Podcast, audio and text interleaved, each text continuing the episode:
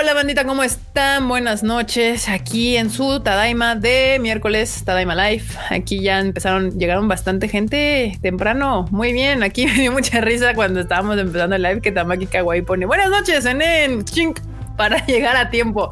Esa es la actitud que tienen que tener todos ustedes para venir aquí al Tadaima. Eh, dejen de molestarme. Muy bien. Bienvenidos y bueno, vamos a presentar a la bandita porque luego en sábado como entramos directamente a las entrevistas con los invitados, luego no presentamos al Team Tadaima y bueno, aquí abajo de mí tenemos a la marmota salvaje que al parecer el sábado nos va a abandonar porque pues ya llega llega The Last of Us y pues nos va a dejar por nos va a cambiar por un juego de video. Lo siento. Pero sí, efectivamente a mí me pierden a partir de mañana a la medianoche. Empezaré a jugar y así hasta que me acabe ese bello juego que se ve que está increíble. Súper. y por acá tenemos a Mr. Freud. Mr. Freud, ¿qué onda? ¿Cómo te ha tratado la semana?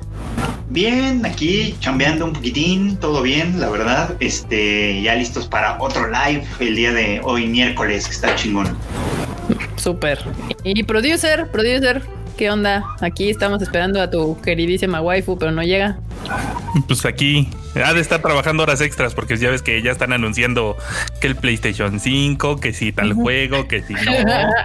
Hasta la PC Master Race tuvo conferencia, entonces ha de andar chambeando el chavo. Me piñata, pero... En el Banamex, en el Banamex de la CDMX.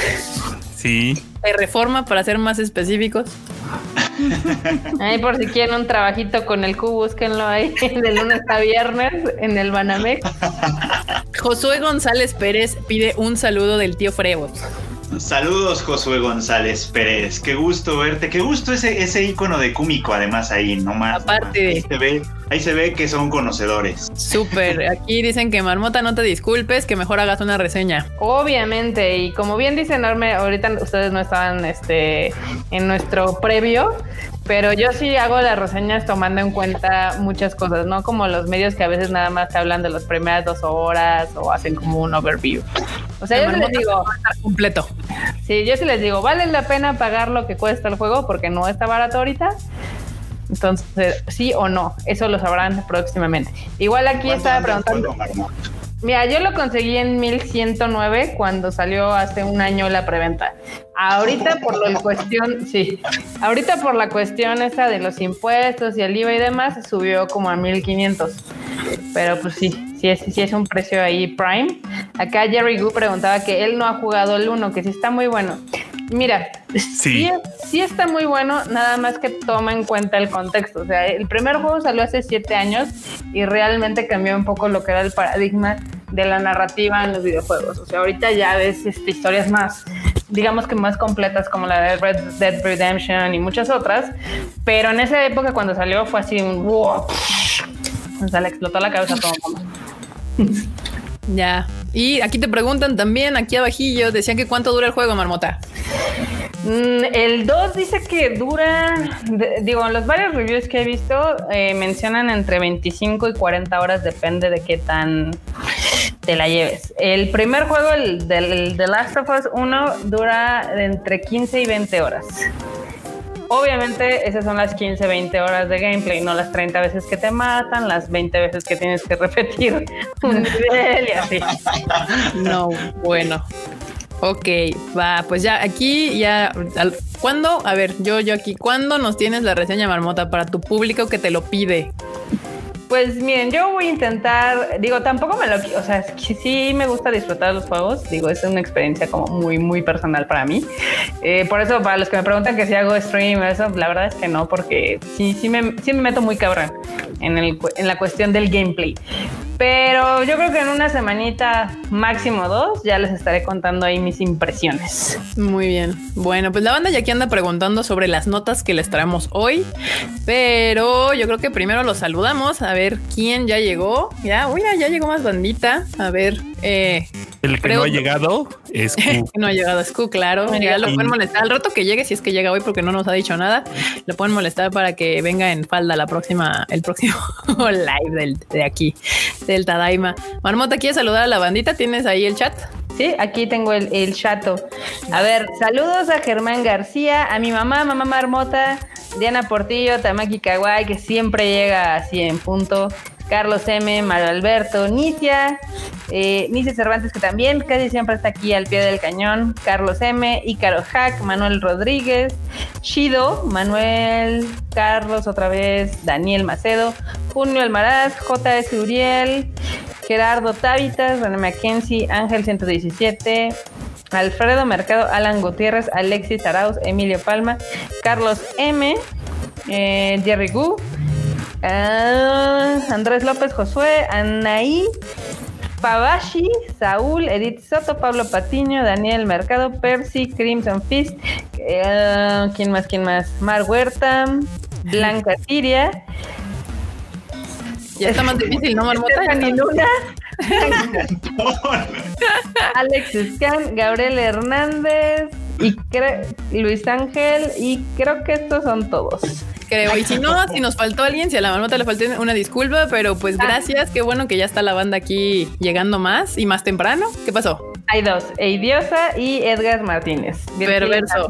Y André Quesada. Esos son los, los que me faltaban, creo.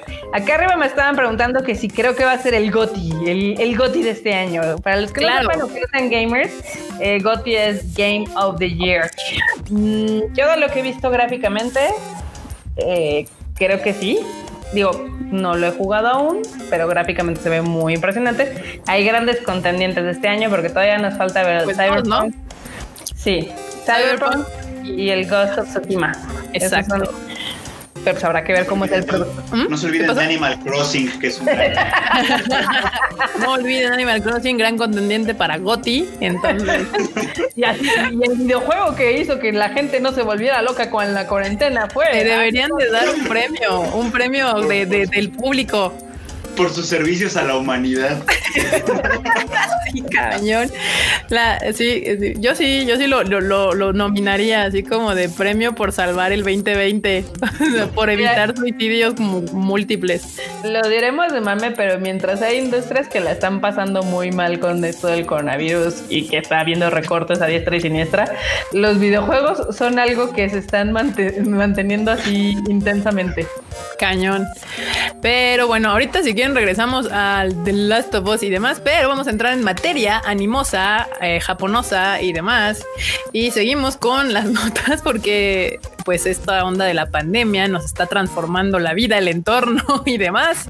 Y muchos eventos se están volviendo mm, pues virtuales o digitales. De hecho, esta, esta semana está el Annecy, que es en Francia, que es el festival de uno de los festivales más importantes de animación que existen en el mundo.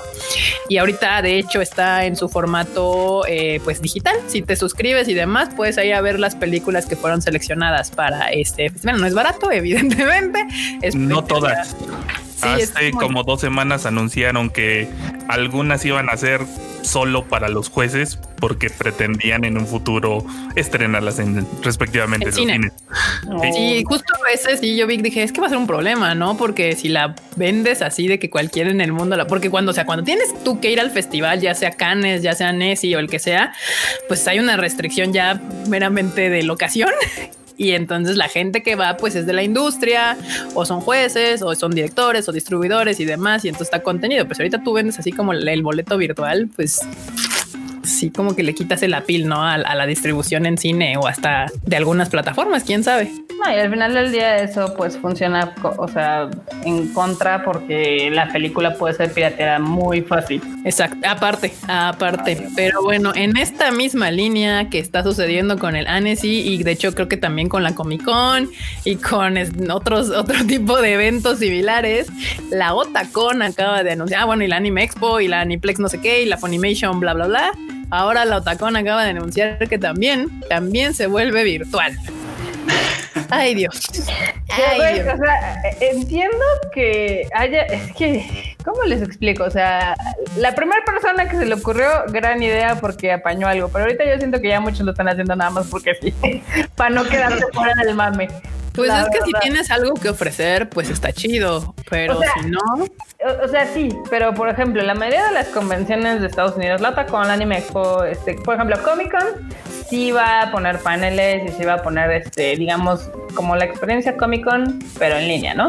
Pero aquí en el caso de las expos ñoñas, Pues al final del día la mitad de los animes que están anunciados están retrasados, las películas están retrasadas. Entonces, ¿qué vergas vas a anunciar? Pues bueno, yo lo que vi de algunos es que están volviendo, pues básicamente conciertos en línea con artistas. Pero además de conciertos de eventos ya pasados en muchos casos, solo, solo van a retransmitir eventos musicales. Hay algunos que van a tener como talk shows y tal, pero nada más.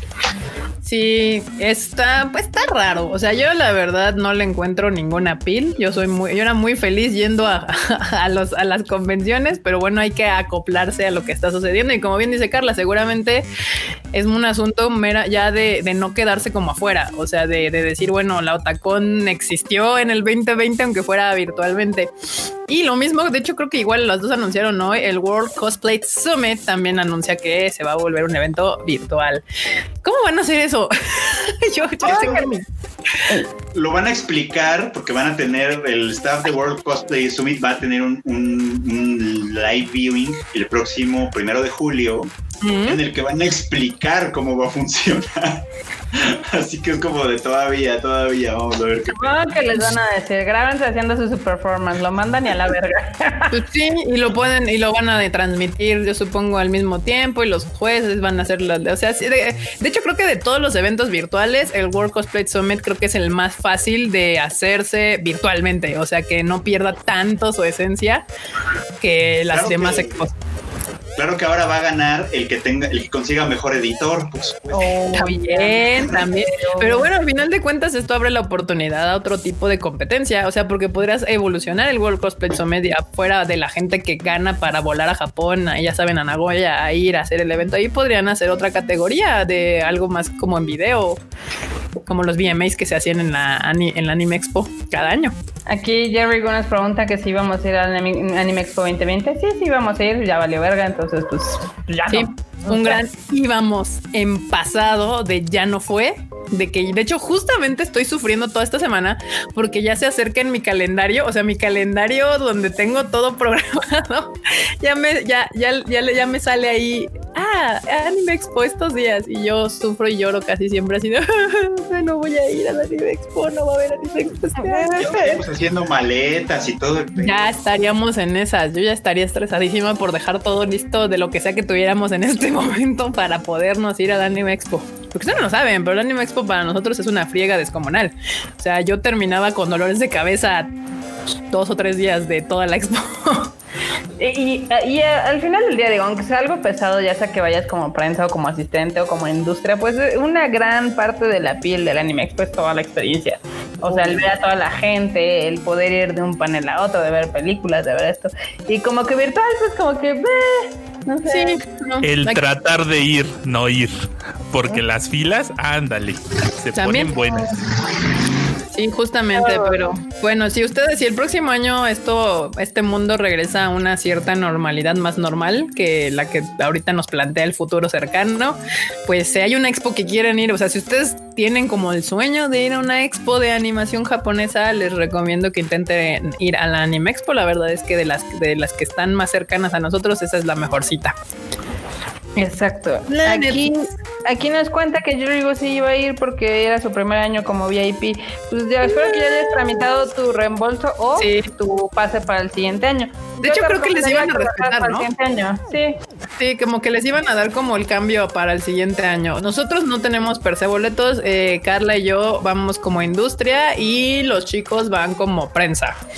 Claro que si quieren comprar su boleto VIP, pues ya lo tendrían que comprar. Ir de prensa te tiene sus ventajas y sus desventajas, pero sí, o sea, nosotros tenemos que uh, otro proceso para aplicar al Anime Expo. Pues ya pero si uno de ustedes tenía su boleto, ah, perdón, vas, ¿qué pasó, Marmota? Pues ya este año ya valió madres. Entonces, Exacto. Si alguno de ustedes tenía su boleto aquí como Jerry Go, pues hagan su trámite para que se los respeten para el próximo año. Para los que les interesa, sí son boletos caros. De hecho, o sea, sí es un viaje caro porque o sea, al final del día primero es en Estados Unidos, todo está en dólares. El la visa, si no la tienen. La, visa, el vuelo, la estancia, evidentemente. Los hoteles. Eh, los hoteles también. Eh, inclusive el, el pase de entrada, yo sí les recomiendo que intenten pues, juntar para el VIP. ¿Por qué? Porque eso les va a dar muchísimas ventajas para ingresos, para cortar filas, tiempos, etc. Porque sí pueden ir con un pase de un día y no les va a alcanzar para hacer nada. Entonces, pues mejor... No ahí sí yo sí considero que deberían de comprar, eh, si, no, si no pueden, al menos el de los cuatro días para que puedan como ver varias cosas y ya si tienen posibilidades, pues el VIP. Exacto. Sí, sí, la verdad yo sí, sí, si van de México, mm, hagan el esfuerzo por el VIP, no es barato, pero vale la pena. La verdad es que sí, vale, vale bastante la pena. Sí, porque eh, tienen, o sea, al menos los VIPs tienen preferencia en lo que son los autógrafos. Y los accesos. De Perdis van a llevarse varios autógrafos de quienes vayan. Y accesos a los paneles, porque las filas se ponen larguísimas y si quieren ver bastantes cosas, les conviene el VIP. Si no, tienen que hacer casi como una hora o dos horas de fila antes de cada panel. Entonces tienes que meter eso en tu horario. Pero bueno, si quieren y después regresa al Anime Expo, les podemos hacer todo un live de recomendaciones de Anime Expo, un video ahí para que lo puedan ver y no se lo pierdan. Y en otras noticias, eh, que de hecho hoy en la madrugada me desperté con la con, con que Pokémon había hecho anuncios y pues, ¿qué pasó enorme? ¿Qué, qué contó ¿Qué contó Pokémon Company? Pokémon, pues sangrándonos, sangrándonos y valiéndose de la nostalgia, se pasan de lanza. Como los últimos 20 años. no, pero ahora sí es descarado, porque ahora no es como que, ay, bueno, ahí te van otros tres Pokémon nuevos. Ahora sí van a reciclar Pokémon Snap, que fue un juego de Nintendo 64. Literal era Nat Geo Pokémon, ve y fotografíalos y bla, bla, bla, ¿no? Camina las horas, encuentra un Lapras que está tomando agua. Nadie tiene esa foto, tómale una foto y así. Pues no era, no es como Pokémon Go, pero ahora sí virtual, virtual. Pues sí, es Nat Geo Pokémon. Ve y fotografía los inópeles. Digo, si les late eso de nada más andar paseándose y buscarlos, pues está chido. Luego anunciaron Pokémon Café Mix. Ese no, no chequé bien cómo iba a ser el anuncio. El chiste es que va a ser lanzado para Switch y para celulares. Supongo que va a ser como de ritmos o algo táctil. No, dice que es de acertijos. Ah, acertijos. Bueno, al final del día, pues es o sea, algo más sencillito. El que se ve muy curioso es el Pokémon Smile. Ese mero. el Pokémon lávate la boca. A ver, ¿cómo está eso? E-, está bien divertido. Pues activas el juego, el juego va a tener, usa la cámara frontal y te pone como, no sé, una caretita de Pokémon y ahí los, es para niños, para que te estés lavando los dientes. Entonces la aplicación te va a ir diciendo, ahora los de, así como los anuncios de hace 30 años de los dientes de arriba los cepillas hacia abajo y bla, bla, bla, y que las muelas. Y los de abajo se cepillan para Eso. Y ya cuando hagas todo, te va a dejar jugar para atrapar Pokémon. Mm. Entonces es más para los niños, aunque no sé cuántos adultos lo van a descargar más. ¿Cómo te explico? Pokémon ya es para adultos al parecer. No, no, no, eso, nada más es un fenómeno que pasa de este lado, porque, o sea, Pokémon en Japón sí es para morros, pero en lo que es todo Occidente es para, pues para... A ver, no, Marmota, cálmate. Pokémon en Japón no es, o sea, en Japón ha, logrado permear hacia los morritos, pero también hay cada señor hasta acá, o sea, Pokémon Go es de adultos. En Japón Pokémon es para todo el mundo. O sea, no, para, no para niños, es para todo el mundo. Es para todos. Lo mismo te venden, lo mismo te venden corbatas, camisas de vestir para tus juntas, que peluchitos para maletas de viaje. Eh, sí, portafolios. Pokémon es para todo el mundo allá. Ah, como el Psyduck. Ay, ese está gigante. O el Lapra gigante. Una maleta de Pokémon, ¿te acuerdas? Una maleta. Sí. Sí, no, o sea, en Japón Pokémon es para todo el mundo. Sí, sí, yo de hecho, de hecho, yo creo mucho que esta aplicación de Pokémon Lávate la boca es, es un esfuerzo también de Pokémon Company de seguir siendo vigente en generaciones mucho más jóvenes. Este. La boca me encanta. Sí, está poca madre.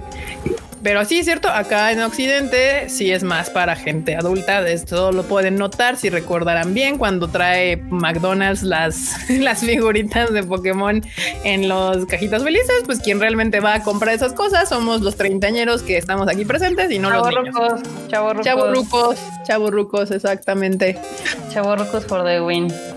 Y a mí me encanta que siempre que yo llegaba así a comprar mi, mi, cajita feliz y yo vengo por el Pokémon, o sea, ¿por qué nos hacemos doña? Saque cuáles tiene. Saque los que tiene allá abajo. y Pikachu. Ajá, saque los que tenga. Eche los Pokémones. Eche los Pokémones. Es, es, muy divertido cuando pasa eso y vas a comprar tu juguetito y están un niño adelante de ti, ¿no? Y hasta aprovechas para así como que a ver qué le van a enseñar. Ah, sí, ya sé que quiero. ¿No les conté que les conté que Pokémon Go salió cuando yo estaba en su Cuba? No. Es que, o sea, yo estaba, yo estaba en, la universidad cuando salió Pokémon Go. En todo el campus de la universidad eh, veías grupitos de estudiantes cazando Pokémones. O sea, se paseaban a todas horas en grupitos sacan, buscando Pokémones. Bueno, no, bonito, bonito, chistoso, porque empezaron a salir los Kikikomoris de sus dormitorios para pasear por todo el campus. Ese fue un plan, ese fue un plan. sí, no. Muy bien. Eh, fue un gran plan Pokémon Go y en Japón lo juegan muchísimo todavía. Yo entiendo, Japón es un lugar donde caminas un chingo. Yo cuando, cuando más gano Pokémon es estando allá. Aquí casi es imposible. Ah, no, pero, bien, ¿eh? Déjame que te cuente que cuando yo estaba en Smash Manga y hacía este larguísimo viaje para bajar desde Santa Fe, Ajá. no había autobús en el que no hubiera por lo menos dos o tres güeyes jugando Pokémon. Bueno, sí, es que aparte de bajar de Santa Fe súper despacito, o sea, lo dejabas prendido y parecía que ibas caminando de bajada de Santa Fe. O sea, es, una tortura infernal ese lugar. Que acá en los comentarios nos dice Virgilio que hasta la fecha, si van a cualquier oficina Godín, es muy probable que haya grupos de gente jugando Pokémon Go. Claro. Eh, también el sobre el Psyduck gigante que está poca madre. O sea, no se acuerdan, hace, hace poquito se hizo viral esta foto de una chava con un chavo y su Merip gigante de 500 dólares. y estuvo, increíble. Acá Gabriel Hernández no le gusta, a Gabriel Hernández no le gusta Pokémon, entonces dice que cambiemos de tema. Aguanta, ahorita vamos a otro tema. Pablo Patiño dice que cuál anime es mejor, Pokémon o Yokai Watch. A mí ya no me tocó Yokai Watch. Yo un poco de Pokémon, pero pues nunca fui así. Pokémon, y si, y si, ya nos estamos poniendo rudos, de plano es Digimon. así ya, así, de netas. Y si no, Chica los espera a la salida. Si no, yo los espero. Yo amo Pokémon, o sea, aquí atrás tengo pruebas fehacientes de que amo Pokémon, pero es mejor anime Digimon. Y si no, también nos vemos a la salida de donde quieran, del metro que se les antoje. Pero, bueno, ok. ¿Y algún otro comentario? Dice aquí Luis Ángel que Doctor Freud en la CDMX también lo juegan. Pues claro, pues estamos hablando, aquí todos los presentes somos de acá de la ciudad, del ex defectuoso. Sí, solo yo estaba allá cuando se lanzó y cuando ya llegué aquí, porque ya resultó que durante mucho tiempo la, la Alameda era un lugar donde la gente se juntaba para hacer cacería. En la Alameda y en Reforma, que digo, son lugares muy fáciles para caminar justamente. Acá dice Percy que Digimon es 100 veces mejor que Pokémon, pero que aún no están listos para esta conversación. Ya ves, aquí hay team que me apoya de que Digimon es mejor. Yo lo sé, o sea, yo amo Pokémon profundamente, pero es mejor anime Digimon como quieran. Y bueno, ya vamos a cambiar de tema. Justamente aquí hay un tema pesado y nos estaban preguntando al principio del live que qué sucedió con Sunrise, qué pasó con Sunrise, cuál es el, el, showcito que se le está armando hoy a Sunrise. Marmota, ¿te lo quieres aventar? Porque te vi a ti con muchas ganas de esto en el, antes de que empezamos el live. Pues es, es esto un desmadre básicamente, ¿no? Porque salió una actriz de voz que Freud me podrá recordar el nombre ¿Cómo se llamaba? Ay, ¿ves? Ahorita te digo, Yurina Hase. Yurina Hase, efectivamente. Salió y eh, digamos que en, una entrevista, pues ahí contó amargas experiencias que tuvo, pues tanto con otros actores de doblaje como cuestiones de acoso y más de Bandai y de Sunrise. Entonces, sí, es, sí está muy intenso ese pedo. Entonces, sí es un gran, gran escándalo right now. Híjole. Sunrise. Los mismos de las agüitas y todas esas. Los mismos de Idolmaster, los mismos de Tiger and Bonnie, los, o sea, está No, de Idolmaster no, son de Love Live. De Love Live. Idolmaster es de Netflix Marmota. Lo que pasa es que es que Yorina Hase sí tuvo un tiempo que fue que fue una de las chicas de The Idol Master. Está ¿cómo se llama? Haruka. Ay, esa, no, no, Haruka, no, no, no, no, no, Haruka no. No, pero se parecen. Ah. se, parecen físicamente. No, no, no, no me acuerdo. Yukijo Hagiwara. Yukijo Hagiwara, Ah, sí ella fue, eh, formó parte de The Idol Master también, pero también ese es un gig que dejó eventualmente y ahorita otra chica da la voz a ese personaje, este, porque también recibió como amenazas, o sea, ya sabes, de esas de que publican en un blog que la van a matar y que no sé qué. Ay, no, es que muy tormentosa. También los fans son bien. Ay, Dios, ¿cómo, te, ¿cómo les explico? O sea, en Japón, o sea, aquí le pasó a las actrices de voz, pero, pero los, los, los japos te digo que son adorables hasta que no son adorables. O sea, son bien culeros. O sea, le toca a las actrices de voz, le toca a los mangakas, le toca a los directores, les toca estudios completos, como lo que acabamos de ver el año pasado con Kyoto Animation, a las idols a las idols, cuando a las AKBs les tocó navajazo, es así como de banda, está chido ser fans de algo, pero pero cuiden su salud mental, o sea, si tienen pedos hay gente como el Freud que los puede ayudar porque no está padre que se desquiten con la gente así. Sí. Bueno, pero, o, sea, pero creo que lo importante y que no hay que perder como el enfoque de esta noticia de la... De Sunrise, justo eso iba de Sunrise es de que también reveló que eh, cuando hizo audición para un papel de cierto anime, se le pidió, ya sabes, pasa al sillón acá. ¿Al sillón negro? Al sillón negro. ¿Y cuáles son tus pasatiempos? Básicamente, cual vi el película porno, le pidieron que pasara al sillón. Y como sabemos, este tema es bastante, bastante denso en Japón. O sea, toda esta onda del Me Too también llegó muy intensa, pero por lo mismo de cómo es de machista y mierda la cultura del espectáculo japonesa, pues la verdad es de que no ha salido tanta caca como debería, aunque la hay. Más bien, o sea, yo creo que la cultura del espectáculo en todo el mundo es bastante caca. Más bien lo que ha sucedido es de que en Japón, por ser tan machista y todavía que la mujer tiene tan poca voz y opinión, ha costado mucho más trabajo que salgan las actrices o lo que sea a decir qué ha sucedido, ¿no? Porque bien que mal en Estados Unidos también suceden porquerizos y también aquí en México han sucedido cosas horribles, pero la gente ya tiene menos miedo a salir y decir qué sucedió. Pero en Japón sí es otra situación muy distinta culturalmente, la verdad es las mujeres allá todavía tienen mucho este como miedo a hablar, el qué dirán todavía es muy importante en aquel país y sobre todo pues realmente yo creo que ya la mujer todavía no tiene como poder y, menos en esta industria. O sea, es que luego les destruye la carrera, ¿no? O sea, ser víctima no te, no te protege de perder tu carrera. Sí, no. No. No, de hecho, Acabo de encontrar así un poco eh, de las cosas que dijo la morrita mientras estaba en la transmisión. Dice que muchos de los actores y actrices de Bandai Namco también que son bien mierdas, que le hacían bully, que le trataban mal y pues obviamente al grado que le hicieron renunciar, ¿no? Pero que sí sufrió muchísimo de, de violencia, que la golpearon, que la encerraron, o sea, sí está así como bien... O sea, eran bien culeros. No nada más era así como como casual, si no si eran culeros.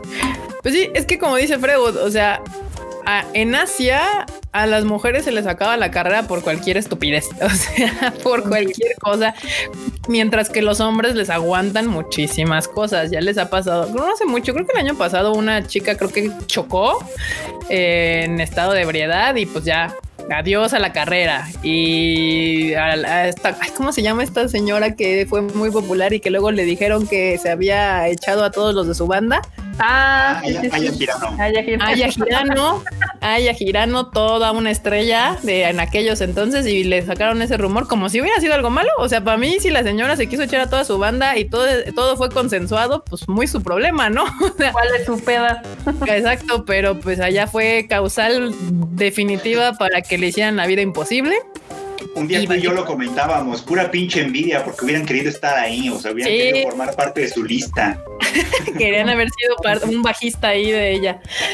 Sí, o sea, este tipo de cosas también, o sea, el hecho de que atacaran, o sea, por ejemplo, estas estupideces donde a las AKB las hacían pedir perdón por por tonterías, o sea, así como me acuerdo mucho de un tema de que creo que a una la estuvieron acosando al grado de que llegaron a ir hasta su casa y ella hizo un comentario como de pocas palabras de pues no vayan a mi casa, ¿qué les pasa?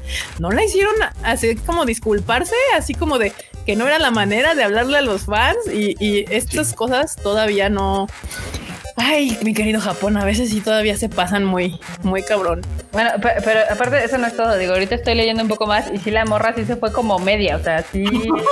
Se descosió. Se descosió así mal pedo porque aparte comentó de que, o sea, que el mundo del doblaje en Japón sí es como bien mierdita. O sea, obviamente esto yo se lo estoy diciendo lo estoy interpretando de lo que estoy leyendo. porque decía que, sí, porque decía que en la industria, que ella estaba segura que en la industria había muchos casos de infidelidades dentro de los actores y las actrices. Ya ven que hay muchos que se están casados. Y así, ¿no? Y mencionó que en el pasado fue ignorada por un actor de voz que era bastante popular en una convivencia. Y luego, eh, de forma muy japonesa, dijo Miyuki Sawashiro, que es la actriz de voz de Shinon de Sword Online, dijo, es una persona bastante agradable. Ella tiene mucha carisma para ser querida en la actuación de voz y además es bastante buena en su trabajo. Y luego remató, aunque si me lo preguntan, actualmente no hay buenas actrices de voz, ni como trabajadoras ni como personas. ¡Uy, qué golpe! La neta es que está bien culero lo que está diciendo, porque, o sea, puedo entender que digas que hay como, como acoso de parte de tal vez de algunos directores que pidan algunos favores de más para dar ciertos papeles, pero ella de plano se fue así de decir este, no, todos son un asco. El mundo del doblaje en Japón es una porquería, no vale la pena nada. Y eso se fue, se fue como está bien Sí, sí, sí. Pues, no, me extrañaría, pues, no, no me extrañaría nada. Es un mundo, pues es un mundo muy cerrado en el que también es bien difícil ingresar para empezar. Es igual que aquí. Estar en, sí, pues en todos lados y colocarte y, empezar a ser de los famosos de alguna manera también ya te da, eh, no que no debería, pero te da cierto eh, acceso, digamos, ¿no? A poder. A poder, cierto poder, claro, claro, ¿no? Y, estoy seguro que muchísimos hombres, porque además ha pasado, sobre todo con los hombres, que, claro, que son infieles, ¿no? Que, andan por ahí haciendo, haciendo pues, manejo con mujeres, con fans, etcétera, ¿no? Y que luego cuando todo esto como que sale a la luz, ellos solamente se disculpan, se acabó el pedo, ¿no? Y a la vez. En cambio, las morras pierden las carreras, este, que son sumamente señaladas, es un desmadre que, es muy desigual. De hecho, hace poco, digo, yo hay una cuenta que sigo que se llama Unseen Japan, que está en Twitter y que obviamente muchas veces eh, retuitea como esas cosas de las hipocresías de Japón, tanto del gobierno como de la sociedad de PC. Y salía recientemente un caso de un dude, no, no me acuerdo el nombre, que obviamente del espectáculo, que le puso el cuerno a su mujer. Y la que salió a hablar las disculpas fue la mujer, ¿no? Entonces esta cuenta decía, ¿sí se dan cuenta que el que debería de estar pidiendo perdón de rodillas es el este cabrón? Sí, pero ahí seguramente la, la situación va más bien así de qué hizo ella para que él le tuviera que, que engañar, poner el cuerno, o sea, que no atendió a su marido como debía para que él tuviera que ir a andar buscando en otro lado. Güey, es que es la neta, o sea, muchas veces no, la gente no lo ve así, pero sí, o sea, Japón nos encanta por muchas cosas, pero en particular en estos temas, sí está muy atrasado, muy atrasado. De hecho, aquí Mario Alberto está. Ah, perdón. Ah, bueno, Mario Alberto nada estaba mencionando rápido que sí, la chica que está en México está Ana Llama, que salió en una telenovela mexicana. Sí, es una de las AKBs que fue atacada en, ese famosísimo atentado de navajazos.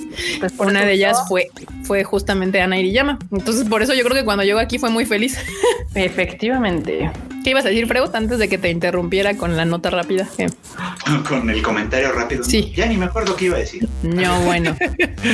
sobre Japón, sobre la doble moral, sobre el tatemae, ah, sobre... No, no, no, es que iba a decir algo, en realidad iba a decir algo muy sencillo, o sea, mucho de esto se resolvería si como sociedad empezamos a aceptar que la gente que se dedica al espectáculo también es gente, ¿no? Y se equivoca y tiene una vida privada, ¿no? En la que puede cometer estupideces que van a tener impacto en su vida privada y que a nosotros no nos importa.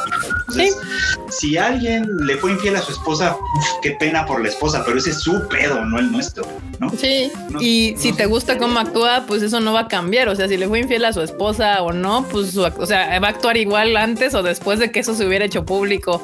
Pues ya cada quien, o sea. El único caso que me parece, o el único elemento en el que sí creo que valdría la pena que también como sociedad de pronto tenemos que cerrar filas, es cuando, cuando hay delitos de por medio, como la mm. pedofilia de Watsuki, de ah, eso sí. de Ronnie Kenshin, por ejemplo, ahí sí me parece que es como bueno, pongámoslo de esta manera, actos ilegales y son condenables. Indiscreciones personales ya es como su, su, de, su desmadre, o sea, cuando lo que hagan o dejen de hacer los afecta a ellos o en su entorno, digamos, personal, o sea, pues, triste por su esposa, hijos, familia, abuela, tía, lo que sea. Pero a final de cuentas es su familia, o sea, ellos tendrían que resolver o no resolver ese asunto, o sea, ya, ya lo resuelven o se divorcian y se acabó. Cosas como cosas ilegales, ya sabes, esto de que sí, de pedofilia y demás, pues sí, ahí sí deberíamos de, de, ponernos un poco más el Sí, justo es lo que estaba diciendo Freud, como el, autor de, de Running Genshin. Exactamente, como el autor de Running Genshin bien mierdita, la verdad. Qué cosas. Qué cosas, ¿eh? Ahí. Y si se quieren enterar de todos estos chismes, sigan a tadaima.com.mx. Ahí los tenemos. Porque sí les voy a decir, o sea, todo lo que sale en tadaima.com.mx es, es nota real, nota confirmada de fuente japonesa, nada de rumores. Ahí sí es como de primero, o sea, Freud dice, sí, ya la escuché, pero no encuentro ninguna, ninguna nota fiable de que confirme el asunto. Sobre todo cuando son así chismosas, y hay que buscarle, porque luego hay gente muy, hay, gente muy, este, muy malintencionada, digamos. Sí, y ahora con, con, las redes sociales, el retweet es muy fácil, así como de si cualquier cosa que tú ves, ay, es que esto, y darle el retweet, y se empieza a esparcir un chisme que no está chido. Entonces, el retweet es sencillo, es fácil. El retweet, exacto. Entonces, ahí, si quieren estar eh, eh, al día, Tadaima no es un TV y novelas, no, no, se dan la nota real. O sea, si sucedió lo de aquí, lo de Yorina Hase, se investiga, si sucedió, la, la nota. Y de hecho, el Fredo a veces avienta traducciones de, de notas desde allá de Japón para confirmar, porque luego pasa mucho que se, se, escribe de notas de Estados Unidos y luego también los gringos luego no saben qué están escribiendo, se inventan algunas cosas que no son las de verdad.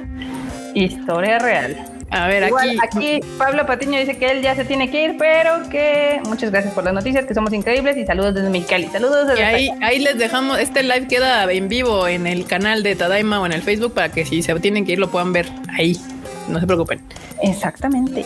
A ver, aquí una pregunta rápida nos hace T Pablo X. ¿Quién creen que sea más intenso? ¿El fan de los idols japoneses o los coreanos? Los coreanos. Los coreanos. Porque aparte son como mucho más conservadores. Digo, los japoneses se hacen, o sea, yo siento que no son tan conservadores, aunque mantienen como esta doble moral. Eh, los japoneses son ajá, efectivamente. Y, sí, pero los coreanos como que sí son bien. Allá se les llegó el cristianismo, entonces. Sí, eso es lo que iba. Es que sí, exacto. O sea, Japón tiene esta onda como medio doble moralina extraña pero es muy como cultural, no meten tanto como la onda religiosa y los coreanos sí le dan ahí una embarrada medio religiosa al asunto. O sea, no sé, o sea, cosas estilo como de que, ay, las morras no pueden enseñar las piernas y ahí ves a los idols. De hecho, así casi las fans de coreanos sacar sus videos de los coreanos caballeros poniéndole su saco a las coreanitas en la falda y así como es que no enseñar las piernas y así de ok, cálmense un chingo, o sea, relájense, o sea, no, no, sí, yo creo que los coreanos, los coreanos sí son más intensos y ha habido escándalos más cabrones en Corea de morras y de morros y a los morros también los dejan bien pinches libres, no les pasa nada, o sea, nada más piden perdón, se guardan un año y medio, se esconden. Y de repente salen y ya nadie se acuerda de ni madres. Sí, o casualmente en ese año, ay, es que ya me tocaba mi servicio, bye. me tocaba mi servicio militar, compas, ¿qué no vas a aparecer dos años y ya se aparecen dos años y al año salen y ya. Pero sí, sí, sí, no. Se pasan. Acá, por ejemplo, José Paramo nos comenta lo de Nobuhiro Watsuki tipo fuerte. Por eso siempre separar la obra del autor, una pinche mierda. O sea, eh, sí, pero ustedes, ustedes cada quien sabrá hasta dónde es su límite que puede separar como, digamos, a un autor de su obra. O sea, cada quien tiene diferentes parámetros, o sea, cada quien dirá, no, yo pinto mi raya aquí, por ejemplo, con el de Samurai X, yo sí digo que mierda y a la verga todo. Pero pues habrá alguien que diga, bueno, no, no. Pues cada vez está más este tipo de conversación por evidente, por, por ejemplo, lo que acaba de salir con J.K. Rowling, de que habló de que es una transfóbica y así. Y pues mucha gente se indignó. Y más porque justo eh, yo leía muchos comentarios de que mucha gente que es LGBT ama los libros de J.K. Rowling porque, pues sí, si tú lees Harry Potter, habla mucho del tema de ser inadaptado, no aceptado socialmente, bla, bla, bla, bla. Entonces mucha gente muy morrita vio en esos libros algo en lo que se identificaban. Y luego sale acá la doña y sale con sus cosas y pues es, mucha gente lo está tomando muy mal. Vamos, a eh, un closet al principio, o sea, un, closet literal. Literal. Justo, ya que lo pones así. Justamente, entonces yo creo que ahorita reciente y también esto con el tema walk y así, pues está mucha gente, o sea, poniendo en tema de qué tanto, o sea, no hay un ser humano perfecto, o sea, ningún autor de ninguna obra, ninguna película, ningún actor, ni de voz, ni de teatro, ni de cine, ni de nada va a ser perfecto. Si a todos les buscas, les vas a encontrar algo, algo que no comulgue con tus ideas progresistas, o sea, habrá quien sea muy LGBT pro, pero no es vegano, o habrá que es así como, pues, a mí, o sea, que sea liberal en otras cosas, que, que acepte, no sé, el aborto, pero no la adopción del matrimonio gay. O sea, y esas situaciones suceden y entonces, pues si vas a estar cancelando a la gente nada más porque sí, yo creo que ahí depende. O sea, el caso de, de, de ser pedófilo, eso sí es imperdonable. Pero hay muchas otras cosas que son ideológicas y que por un lado tú puedes estar muy pro casi todo, excepto Keanu Reeves. Sí, aquí él, le ha descubierto sí que es la única persona casi perfecta en la humanidad. Es Keanu Reeves es un tesoro para la humanidad, es la realidad. Palabra de Keanu es un tesoro para toda la humanidad. Exacto.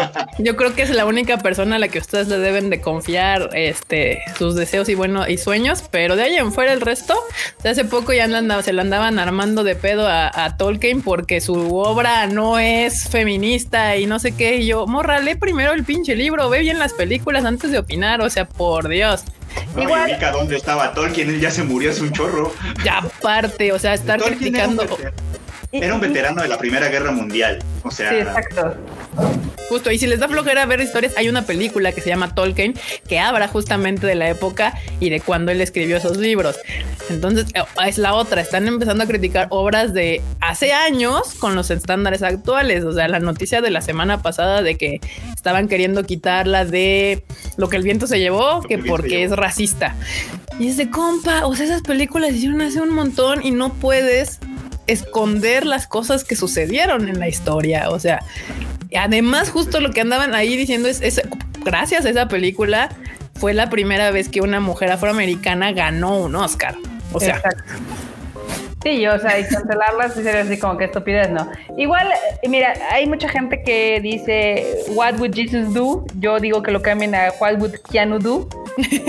Piensen que harían Keanu Reeves y digan, ok, no hay yo creo, por ejemplo, con el tema de Watsuki, que es el que siempre surge el tema de con él, con él, con Woody Allen, por ejemplo, siempre surge el tema de separar al autor de la obra, ¿no? Yo, por ejemplo, estoy de acuerdo en que Rurouni Kenshin es un gran manga, ¿no? Y el anime que se desprendió de él y las películas. Y las películas, lo que las películas. Que se desprendieron de esa historia son muy buenas. No, o sea, yo no creo que haya que tirarlas a la basura. El problema es que Watsuki fue procesado por tener pornografía infantil, en, por, por tener una colección tan grande que la policía creyó que se estaba dedicando a la distribución. o, sea, no fue accidental, no fue compré algo por accidente y no sabía, no, o sea, tenía una colección significativa. o sea, como tú tienes colección de mangas, él tenía colección de CP. Probablemente más. Y, y, no lo negó, o sea, cuando, cuando lo, lo interrogaron, no lo negó sí dijo, me gustan las niñas, incluso dijo un rango de edad y todo el pelo, o sea, tal cual. Este, ah. el problema no es que, no es eso, digo, pues bueno, que ya lo procesaron y todo el pedo. El problema es que salió sin apenas un rasguño y, la, y, el mundo editorial de Japón lo cobijó y sigue funcionando como si nada. Ese es el problema. El problema no es Rurouni Kenshin, el problema es ese sistema. Sí. Dice, justamente pues, dice que aquí dice Josué Antonio Navarro, dice, no tardan en criticar la trilogía del padrino. Güey, andan hasta criticando a Friends que porque no es diversa, cuando es una de las series que en esa época sacó la primera pareja lésbica tal cual y ah, este madres por adopción y un montón de cosas. Entonces, relájense un chingo. ya hay nuevas series con todos esos parámetros actuales donde si quieren ver una serie con diversidad, ahorita literal hay una en Netflix que se llama, ay, ¿cómo se llama? Se me olvidó. Este, ay, la de una que andaba viendo justo donde hasta parece chiste porque es una hindú, su amiga es una ah. americana y su otra amiga es una china. O sea, literal es, es así, tal cual como son las escuelas actualmente en Estados Unidos, diversas. Y una de ellas, la afroamericana, también es gay. Entonces, ya hay series nuevas, actuales, con todas las, este, pues los requerimientos que tenemos en esta época, ¿no? Entonces, no hay por qué criticar obras del pasado con nuestros estándares actuales. Al revés, véanlas y, aprendan y, y sepan por qué estuvieron en su punto mal y hicieron sus cosas bien, como la de qué pasó. Y por ejemplo, o sea, yo no me considero fan de Friends. Por ejemplo, yo empecé a ver Friends por ti, pero cuando salió en la tele yo no la pelaba. Pero pues ahora que la he visto, dices, oye, esta serie salió en los noventas. Y la neta es de que tocaba unos temas súper avanzados para el tiempo. O sea, de parejas homosexuales, este, adopción. Eh, ¿cómo se llama? Eh, eh, fertilización in vitro, adopción de parejas, o sea, está muy cagado porque sí, bajo todo esto de que sí son puros amigos white y lo que quieras y, bla, y todas esas pendejadas que se han inventado los gringos, sí tocaba temas de una manera que la mayoría del público los lograba entender. Ya me acordé cómo se llama la obra. Bueno, no me acordé, la busqué. Se llama Never Have I Ever, por si quieren ver una serie toda diversa. Y la otra, sí, Japón ha hecho muchas cosas malas, pero pues a mí me gusta porque también toca temas diversos. O sea, el anime ha, tocado, ha hecho eso mucho antes, muchas veces que Occidente. Ha, permitido, al ser un género también como de nicho, se ha permitido libertades y tocar temas que Occidente hasta la fecha apenas está empezando a darse la oportunidad de tocar. que también es curioso que que toca esos temas en el anime y en el manga, pero que socialmente no lo hace. Pero es que es a lo que justamente es el asunto. O sea, los toca porque ahorita ya está habiendo más popularidad del anime, pero mucho tiempo era una situación de nicho. O sea, no era como que fuera mainstream ser, ser fan del anime o ser otaku, pues mucho tiempo fue muy mal visto.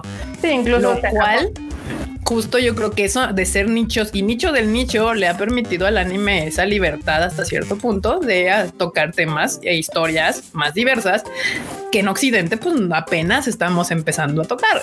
Eh, volvemos al punto, no hace eso a Japón perfecto ni remotamente, tiene muchas cosas que todavía tratar y mejorar en cuestión de su sociedad, pero pero pues como todo nada es perfecto, así como los humanos son perfectos, no son perfectos, los países tampoco lo son. Y sus obras tampoco. Y sus obras tampoco. Aquí nos pregunta, bueno, primero Patty Fuentes, ella recomienda Sex Education. Esta está muy divertida, además porque sale Gillian Anderson.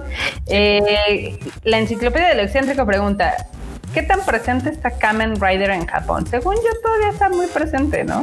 Sí, el tokusatsu en Japón todavía es muy famoso. Según yo, Kamen Rider sostiene ese género. Eh, no, hay dos. Está Kamen Rider y hay otra de unas. ¿Cómo se llaman? De unas. Ultraman. Ajá. Ultraman también es muy importante. Sí, Kamen Rider, Ultraman y hay una de unas este, armaduras de, oro, ahí como de un león, no sé qué. Garo. Garo. Garo, justamente. Sí, sí es muy popular. Acá fuera de los Power Rangers, el Tokusatsu después trataron de meter Kamen Rider. Yo sí me acuerdo que intentaron meter Kamen Rider acá en Latinoamérica, pero no. Aquí quien pegó, funcionó y fue un hit fueron los Power Rangers y ya, pero en Japón sí, sí, sí funciona, sigue siendo. Y es lo único que ha funcionado, los Power Rangers. Y ya, y eso los que nos tocaron a nosotros, porque los actuales ya, ya no funcionan. Exacto. Acá dice René Mackenzie, la, la, falta de salir de casa hace que busquen cualquier cosa para criticar, efectivamente. la gente anda sensible. Sí, la gente nada más necesita un pretexto para hacerla de, de pedo. O sea, es la Y ahorita los ánimos están muy calientes porque llevamos mucho tiempo encerrados en el mismo ambiente, en las mismas cuatro paredes. Pero bueno, sí. Virgilio dice: Ni están chidas esas series, solo la representación de los chistes tipo entran un chino, un gringo y un mexicano a un bar. pues miren, yo, estado, yo sí le di una, una oportunidad a la de Never Have I Ever y está entretenida. Y la de Sex Education es sumamente divertida. Esa sí está muy, muy divertida.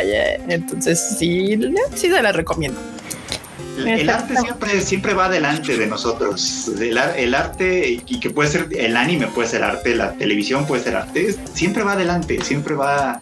¿Sabes qué ejemplo me gusta mucho? mm. creo yo. O sea, un ejemplo, un ejemplo de esto es esta serie, ahorita ya estamos hablando de anime, pero esta serie que se llama Mad Men, que creo que ya quitaron de Netflix. Sí, acaban de ah, quitarla. Es muy buena en ese sentido precisamente porque habla de los temas del momento, pero con un, con un setting eh, puesto en los 60. Ajá. Lo cual es muy interesante. O sea, también eso es posible, pero la serie es reciente, no es una serie de los 60 traída ahora, sino es una serie reciente que retrata los 60, pero con una óptica actual. Eso también se puede y está chido. O sea, hay, hay alternativas, vamos. Exacto. Eso es lo divertido de las historias. Digo, tú puedes poner como el. Puedes enmarcarlas dependiendo de la época, dependiendo del contexto, etc. Pero en el, en el caso de estar criticando series anteriores, con otros, digamos que con otros filtros, pues también cualquiera te va a decepcionar. O sea, eso es una realidad. Mira, justamente aquí es bien curioso porque dice Kuro Usagi, dice, es como querer cancelar las obras de Japón por ser una cultura muy machista. Aquí es bien curioso, porque no hace mucho yo estaba viendo un tuit así de, ay, este, pongan cuatro personajes femeninos fuertes y no sé qué. Y la verdad es que Occidente se tardó un montón en darnos un personaje femenino fuerte que no fuera como de estas, o sea, Sí, sí, sí, ya sabemos, Alien y Sarah Connor, pero eran como súper contados. Cuando tú te pones a buscar en el anime, hay muchísimos personajes femeninos poderosos, fuertes, independientes desde hace ya bastantes años y que no requieren de ninguna relación amorosa con un güey y que no requieren de ningún sálvame ahorita ni nada. O sea, y que también su fuerza no viene de un maldito corazón roto. Ajá, que no es de venganza de ay, es que a mi novio le hicieron no sé qué. O sea, las hay. ¿Eh? Las hay, o sea, sí. no, no, no, justo es lo que yo decía, pues es que si me pones así, yo, pienso en varios personajes femeninos de Japón, pero acá pues sí hay algunos, y hay varios, pero no son como como muy antiguos. O sea, ese tipo de personaje es nuevo y de hecho todavía les cuesta trabajo en Occidente generar esos personajes. O sea, y aceptarlos aparte. O sea, cuando hay un personaje femenino fuerte no relacionado con algún personaje masculino y demás, les causa un chingo de escosor. Capitana Marvel. Justo iba a mencionar a Capitana Marvel. Este, The Last of Us. Ay, a mí sí me gustó Capitana Marvel, aunque entiendo perfectamente que la gente no está lista para la conversación. No, sí, o sea, pero vamos, o sea, y a la, la prueba están estas dos, Capitana Marvel y Ellie de Last of Us, cómo causaron, que, pero escosor, o sea, se pusieron mal, mal, mal, mal. Entonces, y, dices, pues sí, en, en, en Japón son personajes queridos, o sea, como que el Japo es como si, es, es, de por eso es de la doble moral, ¿no? O sea, por un lado no tiene ningún pedo en aceptarlo en en, la ficción. En la ficción, pero, pero, en la realidad le cuesta. O sea, en la realidad una mujer así a un japonés enfrente casi casi yo creo que se orina. ¿Eh? Los asusta, yo creo. los, sí, los asusta. ahí, eso es otra de nuestras semejanzas, ¿eh? Porque a nosotros, o sea, tú, por ejemplo, observa nuestras telenovelas y todo eso. Hay cosas que hay en las telenovelas están muy bien, pero en la realidad son completamente inaceptables. Por ejemplo, que la niña que recogía basura se convierta en la señora de la casa supermillonaria, no sé, jamás. esa es una historia muy, ajá, sí, sí, sí, sí, como que eso salir de la pobreza así no, no es tan aceptable de este lado. Pero en, la ficción es muy bonito, a todo el mundo le dice. Bueno, porque en la ficción este, apela a que a, a tus deseos pero en la realidad es como que la gente que está ya en esa posición alta no se le hace tan feliz que llegue cualquiera, así como de no, pues. No, y, cuando pasa sale lo peor de todo el mundo. Sí, sí. sí es, algo muy chistoso. Yo creo que ahorita es una mezcla. Así es que la verdad es que cada vez la, sociedad, a mi punto de vista, se vuelve más mazapán y con cualquier cosa se está desmoronando. Entonces, es, aquí, es por ejemplo, aquí en el chat nos, nos dicen, por ejemplo, el caso de Korra. Sí, Legend of Korra fue un título que más le echaron hate, pues porque principalmente no era ¿no? Entonces, como no era pero Luego, acá Virgilio dice, las nuevas mujeres fuertes e independientes de Occidente también tienen que ser lesbianas. No siempre, pero se agradece, o al menos yo lo agradezco. Entonces, igual. Pero según yo, no siempre. No. No, no siempre. Yo creo que el tema es de que lo ven ahora más frecuente, porque antes no había tanto, o sea, digamos que antes no tenía tanta exposición. Que al final del día, si ustedes ven, hay un tipo de estudio que se hace anualmente de diversidad y realmente hay 10 personajes gays en las películas y series americanas contra 300 heterosexuales. Entonces, sí, el perro. Pero les molesta porque antes no los veían y ahora los ven y entonces dicen, ¿por qué me los forzas? Y tú, pues porque en la vida real existen, pero pues ahora te los están poniendo y te molesta. Es como de. Exactamente. Cuando, llegaban a salir era puro estereotipo, ¿no? O sea, antes no les molestaban porque justo era, estereotipo, y dos eran el personaje gracioso era el personaje relief cagado, entonces no, no era frontal, o sea, no era un enfrentamiento, sino, ay, sí era el personaje gay que me hace reír y eso no me, no me confronta. Pero ahora los personajes gays pues, son personas normales, donde tienen una vida normal, donde se enamoran y besan a la gente que quieren y a veces y hasta les llega a ver muy bien en la vida y son gente profesionista, bla, bla, bla, bla. Y como que eso confronta, es como de, ah, a ver, o sea, no, no, no, estos personajes me hacen reír, ¿eh? Puede ser cualquiera. Sí, puede ser cualquiera. Y es que es cualquiera. O sea, es la realidad. Exacto. Acá Tamaki Kawai dice, el odio de Capitana Marvel no fue más por la actriz y sus problemas de actitud. Eh, fue una mezcla de ambos. Es que también, o sea, como decíamos la otra vez, eh, el Internet tristemente le ha dado poder a mucha gente de ser unos completos idiotas, ¿no? Entonces, en este caso, a Brie Larson estuvieron chingue y jode, chingue y jode con su físico que no tenía trasero y demás. Y pues ella ya literal se ve que es una persona en sí sensible, entonces ella ya traía siempre como que digamos que un escudo muy fuerte. Entonces mandaba a chingar a su madre a la gente así de ah, bye, ¿no? No, y aparte, por ejemplo, yo aquí, o sea, sí puede, es, que aquí es el punto. O sea, a Brie Larson la estuvieron chingando por su físico. A Gal también la estuvieron chingando por su físico. Pero, ¿por qué a Gal la aman y a Brie Larson no? Porque Brie Larson sí les dijo, o sea, me molesta tu actitud, vete a chingar a otro lado. Y Gal siendo Gal fue muy femenina en su forma de contestar y fue muy graciosa. O sea, la actitud de Gal fue la actitud que se espera de una mujer. O sea, que seas agradable cuando estás mandando la chingada a alguien, que seas así como de, ay, o sea, chicos, no sean mala onda, no me hablen así. Yo estoy haciendo mi mejor esfuerzo por este personaje. O sea, que seas suave, que que no confrontes. Y entonces los hombres dijeron, ay, no, sí, Galgado, es una princesa, una reina, sí, no sé qué. En cambio, Brie Larson no fue femenina en su forma de contestar, como se espera que una mujer conteste, fue de, me estás molestando, párale a tu pedo y vete a chingar a otro lado. Y entonces los hombres así de, o sea, ¿qué le pasa? O sea, pinche vieja mamona. Y se, enojaron y fue pinche vieja mamona, intragable, shalala, shalala. O sea, el problema entre de, de, Capitana Marvel es un gran ejemplo porque no solamente es Capitana Marvel dentro del mundo virtual, sino te resalta que aún fuera del mundo de la fantasía, los hombres esperan actitudes de las mujeres. Y si estas mujeres no conforman con ese tipo de actitud, se enojan. Y ahí está el ejemplo. O sea, yo siempre lo veo así. O sea, ¿por qué hablan a Galgado? Pues porque Galgado es una princesa. Ella siempre ha actuado como se espera que actúe una mujer. Y Brian Larson no dijo, a ver, no se calman. y pues ahí está la diferencia tan clara cuando las dos son y son perfectas para hacer esa comparación. Personajes femeninos, y que las dos son poderosas y bla, bla, bla. Y a las dos las molestaron un montón antes de empezar con sus personajes, por su físico, como pasa con todo mundo. Pero donde radicó la gran diferencia es la manera en que las dos contestaron. Exacto. Toda la razón. Toda, toda y completa la razón. Acá dice. Ay, se me fue acá. A ver dónde está. Eh, Tamaki Kawai dice: La frase de Marmota la va a copiar. La sociedad es un mazapán. Es la verdad. O sea, neta. Acá Nidia dice, me hace preguntar qué pensaban de China. Es que es algo bien curioso porque yo sí he visto como este cambio generacional, porque por ejemplo, antes teníamos a China, antes teníamos a Buffy de Vampire Slayer. Buffy. O sea, había un chorro de personajes femeninos y no había pedo. O sea, y es más, China es uno de los personajes más sexualmente abiertos, o sea, hombre, mujer, quimera, no hay pedo tenía casi casi un matrimonio con Gabriel durante seis temporadas, no hay casi, casi, casi. Y ahora y ahora nada más sale algún personaje diverso y no sé si son adolescentes o jóvenes o algo que ya traen como, o sea, les ha faltado afecto o amor o algo en sus familias que saltan inmediatamente, ¿no? Es, es, es como curioso.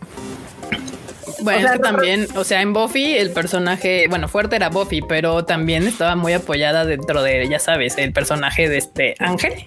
Ah, sí, claro, claro. Y el personaje diverso no era la principal. Y aparte sufre del tropo de, ah, eres personaje gay, mueres. O sea, como, te vuelves mala. y te vuelves mala. psychotic lesbian, exactamente. Pero sí, y lo de China, no, siempre jugaron con el, con el asunto, pero lo confirmaron hasta el último capítulo. O sea, como solía pasar en los noventas. O sea, justamente. Esto, es muy, muy normal. Igual. Por lo cual mucha gente se, se hacía bien, güey. O sea, si tú no querías ver que China andaba o casi casi era esposa de Gabriel, podías hacerte bien, güey. O sea, te daban las herramientas para que te hicieras bien, güey. Y ahorita ya no te dan las herramientas. Ahorita te dicen, sí, este personaje es gay. Deal with it. Entonces es como, ah. Sí, pasó algo muy similar, por ejemplo, o sea, ahorita digo, con las series que yo me sorprendí bastante fue con la de Shira, que yo ya les he dicho que la vean. O sea, a mí no me gustaban los diseños, le di chance, me gustó mucho la serie, creo que es una forma muy sencilla de acercar a la gente como a todo este rollo de tolerancia, respeto, etc. Obviamente es una serie para niños, ¿no? Pero es algo muy poderoso que el personaje principal al final te digan, pues usted es gay y quería con la catra, que era la enemiga, ¿no? Amiga enemiga. Sí, y así, muy abierto y muy frontal. Y hubo, hubo mucha gente que como que no lo tomó bien y dijo, pues es que está súper forzado. Y dices, güey, desde el primer capítulo es como súper gay. O sea, no, no vomitan arcoiris porque ya sería demasiado. Too much. ¿Viste la viejita de, Shira? Sí, sí, sí. Claro. La, serie viejita de Shira, yo no, vi no he visto la nueva, pero la viejita tenía un elemento que era bien interesante, que a mí siempre me ha llamado la atención. Mientras He-Man era el príncipe de Eternia y por lo tanto era parte del establishment, digamos. En su mundo, Shira formaba parte de los rebeldes. Bueno, ella, de hecho, la historia de Shira es muy interesante porque al principio era de las malas. O sea, se supone que la roban, o sea, es la hermana gemela del príncipe Adam, la roban y la crían como de parte de los malos. Y llega un punto donde ella se da cuenta de que, ah, ok, soy la hermana de este cabrón y aparte, oh, la, rebelión, ellos son los buenos y yo soy de los malos. Ah, maldita sea, ¿no? Entonces, sí, según la rebelión, pero además eso es, es un asunto importante porque ya redescubierta su identidad, ella podría haberse regresado a Eternia y olvidarse de este asunto, pero no. Se quedó a donde estaba para hacer la Sí, es, una serie. Digo, las dos ochenteras, la de He-Man y la de Shira, son muy malas en cuestión de historia porque pues son como pequeñas fábulas, ¿no? O sea, de hecho. eran para vender juguetes. Efectivamente. Al, final te, decían, ya ves, y por eso no tienes que decir mentiras. Y ya ves, y por ah, eso. Claro, claro. O sea, tenía como ese aspecto didáctico, pero realmente las historias eran muy sencillas. Entonces, ahora lo que a mí me llama la atención es que pudieran hacer una historia un poquito más complicada, mm, todavía entendible para, digamos, adolescentes y niños, pero con mucho mayor apil. O sea, es algo que sí agradezco y espero, digo, ahora van a salir dos series de He-Man, a ver si logran hacer algo relativamente bueno. Pues depende, ya ves que muchas veces también los estudios ponen ahí sus trabas para algunos tipos de historias. Ay, pero bueno, ya, ya son 9.30, entonces yo creo que continuamos. continuamos. nos, faltan Temas, Por eso nos faltan temas, todavía no acabo. De hecho, justo iba el siguiente tema rápido, que tenemos aquí una nota muy bonita de que el autor de Afro Samurai crea unos pósters especiales para Ghost of Tsushima, hablando de videojuegos. Oh, yes. Este, ahí métanse a la página de Tadaima, no se los podemos poner aquí en el live, pero en tadaima.com.mx ahí están los pósters y le quedaron espectaculares, la verdad. Creo que puedo poner uno, a ver. A ver, el enorme va a hacerles el favor y el esfuerzo por ponerles uno de los pósters para que se metan ahí al, a la página de Tadaima. Uf, ahí está, miren. Ah, ahí, ahí, está uno. Está bien chingón. De por sí, ese videojuego me llama un chingo la atención por todo el aspecto cultural y así, ya saben, de samuráis de Japón. O sea, sí veo como que el director, bueno, toda la gente que está involucrada en este juego les mama todo lo que es Akira Kurosawa, les mama lo que es la cultura japonesa y sí se ve que van a hacer algo increíble. Sí. Y ahí los, los demás, porque no es el único, hay como unos cuatro pósters más. Este, ahí los pueden ver en tadaima.com.mx. La nota tal cual es autor de Afro Samurai, crea pósters especiales de Ghost of Tsushima. Ahí están todos, le quedaron bien chidos. Acá te Pablo, te Pablo pregunta que cuál es la cuenta de Twitter que menciona, que menciona sobre la doble moral de Japón. No es tanto sobre, bueno, o sea, sí sobre la doble moral, pero es más bien como el Japón que no quieres ver tú usualmente, ¿no? Yo les voy a decir una, busquen este Shibuya Meltdown. Esa buenísima. Esa es de risa, porque esa te muestra todos los japos vomitando. La que yo les digo se llama Onsin Japan, o sea, el, Japón que no ves.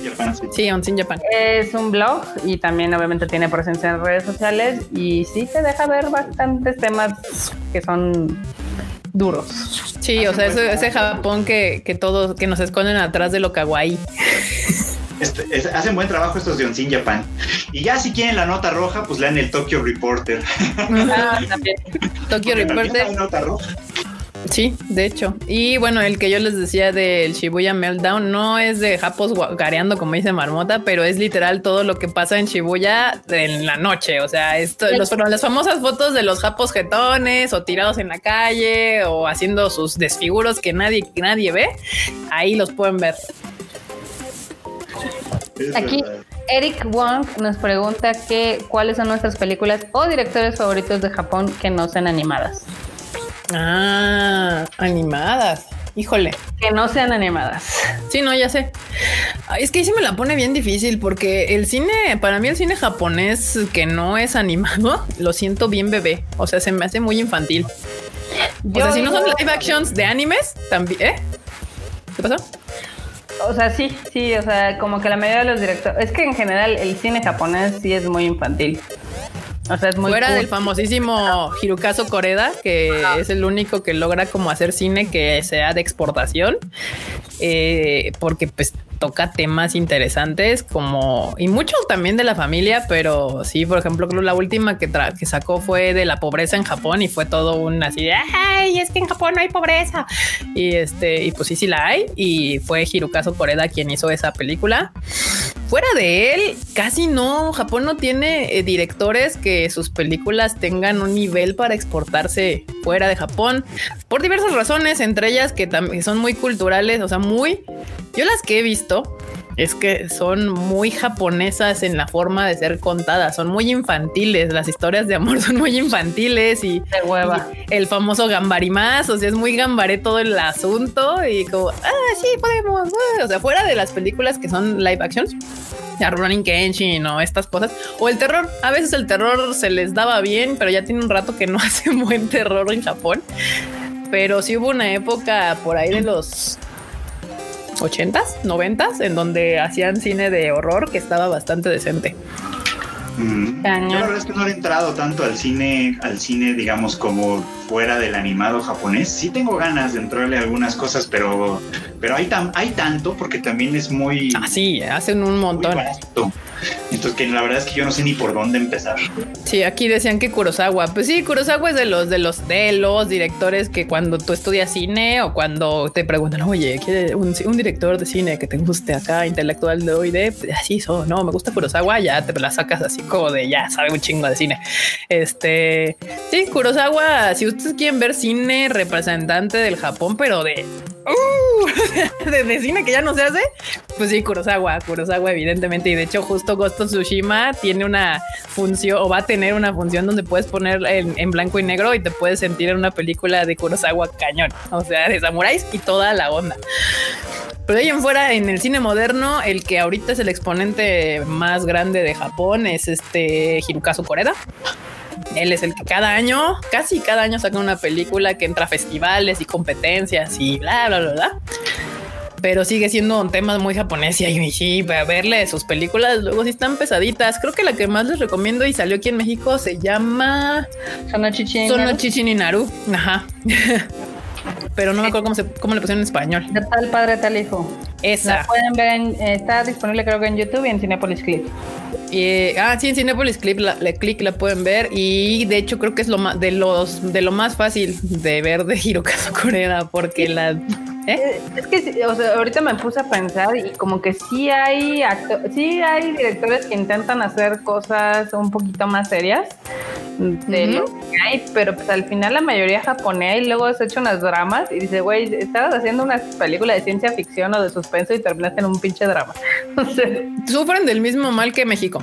O sea, no saben hacer buen cine entretenido. O sea, o se van al cine de autor acá intelectual donde neta tienes que esforzarte en cañón para aguantar la película. O sea, así de no, sí, la tengo que ver completa porque uy, es una obra de arte o son super chick flicks así como las de aquí de, de este, ¿cómo se llaman? Estos, Marta y Gareda y Omar Chaparro. O sea, o sea, Japón también maneja, o sea, te digo que somos como primos hermanos los japos y los mexicanos.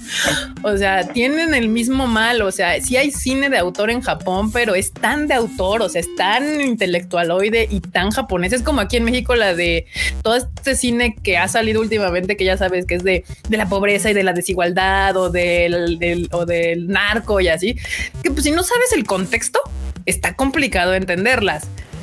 Si eres mexicano, pues sabes del tema, de qué se está hablando y demás, como la última que subieron a Netflix de la de Yo no estoy aquí sobre la cumbia relajada y Monterrey y la puedes ver en otros países, pero si vas a tener que investigar un poquito para saber, oye, este morro, qué onda y qué es eso. O sea, tú sabes el contexto, tú escuchas la radio y está hablando Calderón y dices, ah, ok, esta película está situada en la época del Calderón.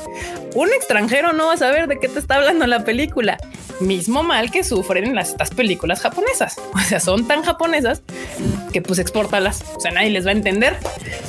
Por eso la más, más fácil es la de Son Noche Shininaru, que literal es una historia familiar. Y a nosotros nos ha pasado, digo, nosotros cuando hemos, o sea, nos han ofrecido películas, eh, digamos que live action de todo tipo, de horror, de drama, etc. Y las dramáticas sí se van muy así al lado quiche. Las comedias románticas, dices, puta, comparación de esta, la verdad es de que cualquiera de Omar Chaparro está a 10 millones de kilómetros de distancia. Y es, es difícil, es difícil, la verdad. Sí. Aquí este Mario Alberto Campos García somos hermanos separados al nacer. La verdad es que sí, o sea, ya lo hemos bromeado mucho, Freud, Marmota, hasta con el abuelo. O sea, somos, somos, yo siempre he dicho que Japón y México son los dos lados de la misma moneda. O sea, tal cual. o sea, tenemos cosas que nos parecemos un montón y sí cosas que somos muy diferentes, pero he llegado a la conclusión que nuestras similitudes son más que nuestras diferencias. o sea, aunque, usted no lo crea, literal. Historia real.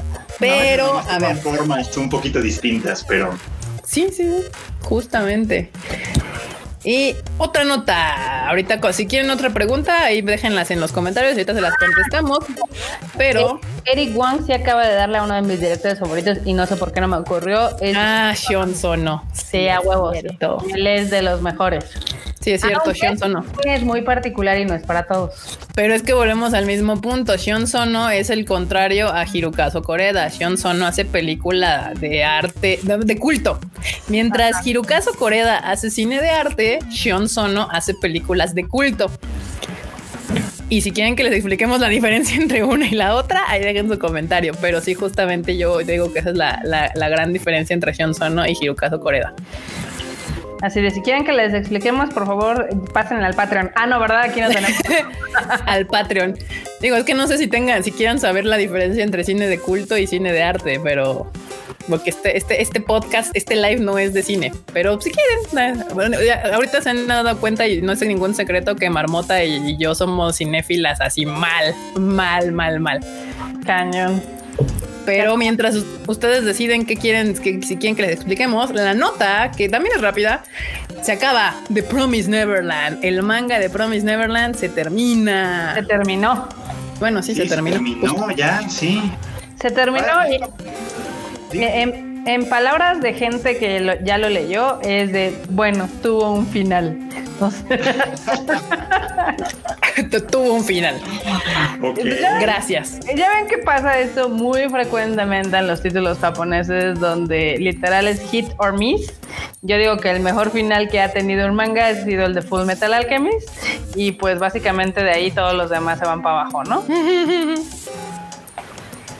Pues sí, digo, obviamente es la nota es así, o sea, The Promise Neverland se terminó, no les vamos a decir en qué acaba porque no les vamos a spoilear, Marmota ya lo leyó, nosotros no, porque pues no leemos el manga, pero ya terminó para que se, lo cual a mí, a mí me gusta que ya haya acabado porque como van a seguir con el anime, eso significa que ya no va a haber este que tengan que inventarle el lindo negro.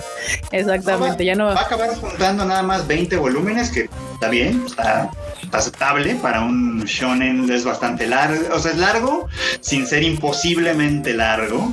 Saludos Naruto. y ya veremos cómo está el final. Yo no estoy leyendo el manga, pero estoy leyéndolo conforme lo van sacando aquí en Panini.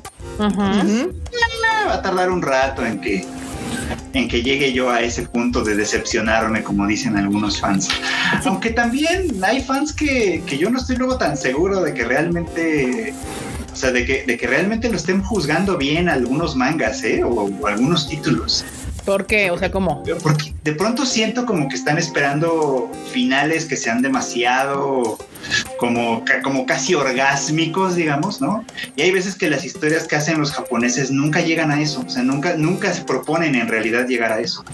muchas veces se, proponen llegar como a, una, a una meseta, digamos, y que a partir de ahí tú te imagines lo que quieras. Pues sí, eh, es que el, fin, los finales siempre son bien complicados, o sea, es, es, o sea, todo, o sea, puedes construir algo hermoso, pero si no le atinas al final, todo tu esfuerzo vale, vale para pura madre. Vale caca. Sí, justamente. Que, aquí también, o sea, sí es como algo muy chistoso, porque digamos que la mayoría de los finales japoneses son malos, o sea, de cualquier título ese es como la mayor, el mayor porcentaje es, puede ser que sea un final muy malo. Pero pues aquí pues, no fue tan malo nada más, fue como el de Kimetsu. Me. Mm, ¿Así como? Ya. Sí, ¿Sabes, qué pasa con, ¿Sabes qué pasa con los shonen en específico? O sea que es una virtud y un defecto al mismo tiempo. Es que como conforme se van alargando, van abriendo arcos de nuevas historias y etcétera. Y es muy difícil que logres anudar todo eso al final. Sí. A menos que desde el principio lo hayas planeado para que eso sucediera. Exactamente. Pero si no lo hiciste así. Hay un meme que estaban poniendo el otro día en Twitter donde decían, ah, este, las teorías que se imaginan todos los fans, ¿no? Y los escritores, o sea, literal con palitos y bolitas. Y es que la verdad, siempre los fans van a tener, digamos que teorías mucho más interesantes porque están más este, emocionalmente conectados con la historia. O sea, realmente la mayoría de los escritores no se va tan lejos. Y déjenme les digo un secreto, es más fácil construir sobre algo ya hecho que cuando ves la hoja en blanco. O sea, uno como fan puede imaginarse un montón de cosas porque tú ya estás construyendo sobre algo ya creado. O sea, ya te entregaron algo y tú sobre eso ya estás levantando tus ideas y tú, ah, ah, ah".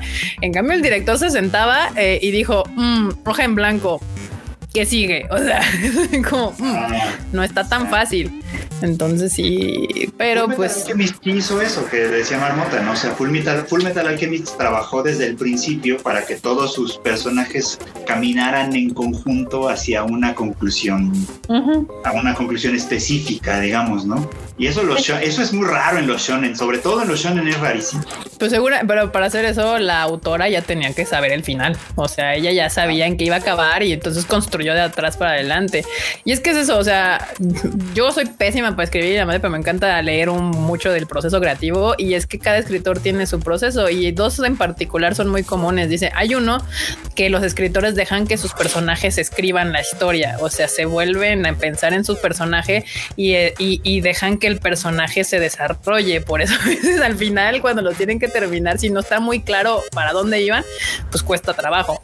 Y hay personajes, hay, hay, escritores al lo hacen al revés, que seguramente es el caso de, de Full Metal, donde ya sabe para dónde va y entonces ya escribes todos tus personajes y situaciones con una historia ya con un final claro, ¿no? Sí, o sea, de hecho, si ustedes se ponen a ver, Full Metal Alchemist empieza los hermanos Elric pierden cosas por hacer el círculo de transmutación. Al final, los hermanos Elric van a tener que recuperar esas cosas.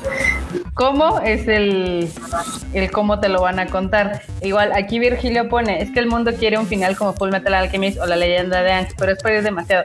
De hecho, a pesar de que yo amo toda la franquicia de Avatar, o sea, yo siempre he dicho que la leyenda de Aang lo que tiene es que es una historia muy sencilla. O sea, de hecho, nada más tiene un enemigo que es este el Señor del Fuego. Todos los demás son incidentales. y la misión es Ang tiene que derrotar al Señor del Fuego. Ya cuando lo derrota, ya ahí acaba la, digamos que la serie. Entonces, eso era muy claro. ¿Para dónde Era muy claro. no había hacia dónde ir. nada más era de A, B, C. Punto. Sí, o sea, aunque era de volverse avatar, eh, ser el avatar poderoso y vencer al, al, emperador de fuego. Con todo lo que odian, punto para Naruto. Ahí está. Oye, pero y es que cuando, cuando, un, cuando un escritor o escritora agarra y construye con base en el personaje, justamente lo difícil es darle un cierre porque a menos que el, que el cierre cuando el personaje se muere, ¿no? Sí. O una etapa de su vida, ¿no? O sea, como que el, final sea como de, ah, se casó, o ah, tuvo un hijo, o ah, consiguió el trabajo, o, o, sea, como que el personaje consiga una meta clara donde puedes tú cerrar un arco de la vida de ese personaje. San se acabó. Eso lo hace difícil. Sí, exacto, porque si no es así de, ay, se murió y ahí termina la historia.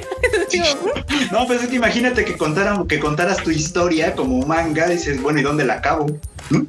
Sí, de hecho justo ese es el problema, eso lo, lo, aprendí porque decían que justo ese era el problema del señor de Game of Thrones, que él escribe así, o sea, él escribe con cada uno de los personajes, él cada vez que lo va escribiendo toma la decisión del personaje según el personaje creería que lo tomaría.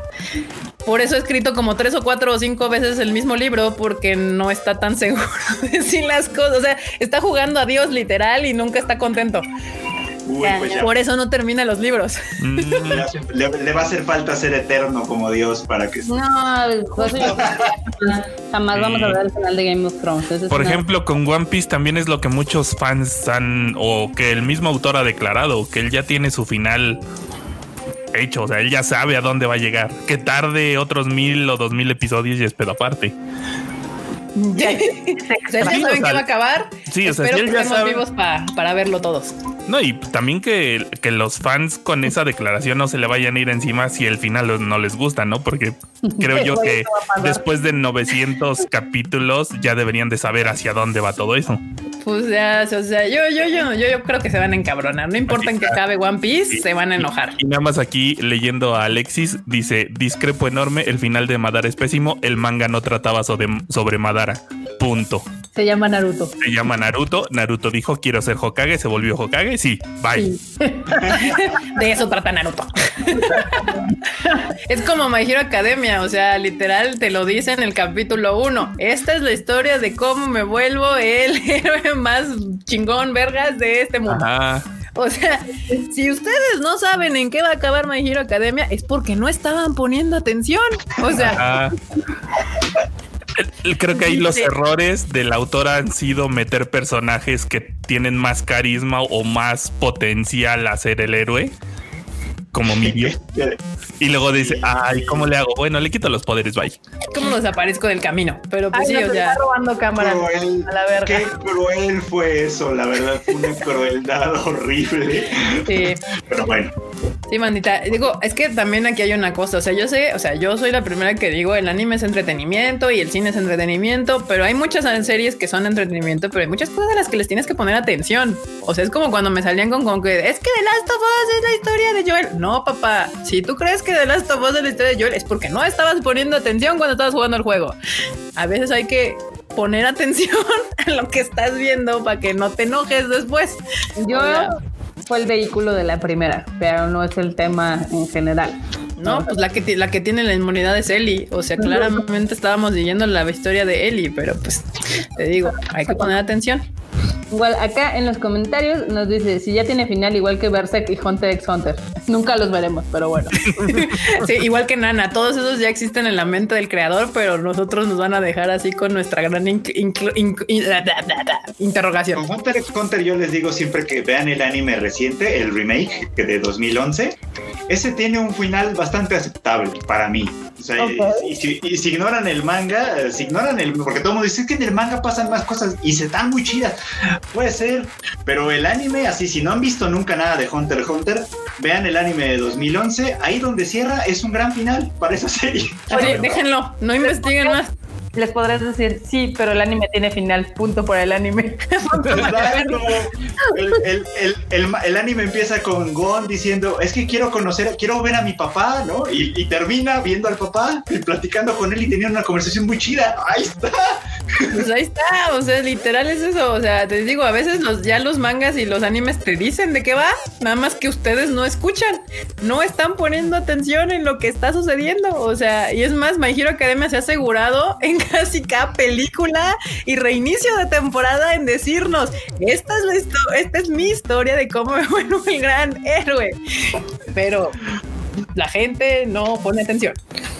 Bueno, así ha pasado con esta, ya va a pasar con el resto de cosas, pero en otros temas que Acá en el chat nos recuerdan que este fin de semana se estrena Amor de Gata y que esperan que tenga opening de Mijares. no, va a ser de Rocío Durcal, Marmota. ¿Cómo que de Mijares? Yo no mañana. El estreno no es este fin de semana. En Enorme nos, dio la nota hace ratito. Es Técnicamente es el, o sea, es mañana. Puede ser en unas horas, como en dos y algo, o puede ser en doce. Y mi voto es que el, opening va a ser Fey con gatos en el balcón. sería buenísimo. Sí, se estrena mañana, banda. Yo mañana también, o sea, o al rato voy a ver si lo ponen temprano y para aventármela. Si no, pues mañana. Pero sí, yo sigo decepcionada con el nombre que le pusieron, pero no podemos hacer nada al respecto. Así Amor de gata, chale. Ya saben, mañana disponible en Netflix. Así, bueno, así de antes de que nos vayamos y todavía queda ratito. Todavía falta una nota. Deja de la nota. La gente siempre pide el review de Yesterday porque pues les interesa. Ajá. Y el sábado nunca lo dimos. Entonces, pues, a ver, Freud y Kika. Bueno, aquí dice Manuel Rápido que usualmente la suben a las dos y media de la mañana. Ah, es muy, de, muy de madrugada para mí, ¿no? Ya la veré. Sí, no, yo pensé si las ponían a la medianoche sí me la aventaba, pero dos y media de la mañana, it's too fucking. Es, no es ni tan temprano ni tan tarde. O sea, es justo lo están subiendo una hora donde te daría hueva verla esa hora y la verías ya como a las 7. Curiosamente, hace un año subieron Evangelion igual a las 2 de la mañana. Ah, sí, es cierto. Para la, y para las 6 de la mañana ya estaban criticando la traducción. Ya Sí. Hay gente que no duerme. Yo sí necesito dormir mis horas porque tengo que trabajar y todos aquí hacemos actividades aparte de esto. Entonces no pienso desvelar hasta las dos y media y luego verla. Mejor me despierto, la veo y ya después les decimos qué opinamos mañana. Ni la voy a disfrutar. ¿Viste Sing Yesterday, Freud? Aquí para no dejar ignorado al enorme. no deja de a mí, a los fans. Llevan desde el sábado preguntando. Yo voy súper al día con Sing Yesterday for Me, que ya se va a acabar el, este sábado. Ya llega por fin a su final. Eh, fue un capítulo duro este, ¿eh? Fue un capítulo duro. Es, el de, de, Haru, ¿no? Sí, es donde Haru, pues es que los otros dos ya empezaron como a tener una relación Ajá. Como entre comillas, porque, porque Shinako ya sabes que es como de sí, pero no, pero sí, pero no, pero quién sabe. Entonces, el caso es que Haru los vio y, y sí hubo una confrontación que fue muy interesante. Tengo entendido que la confrontación en el manga no existe, pero fue una confrontación interesante.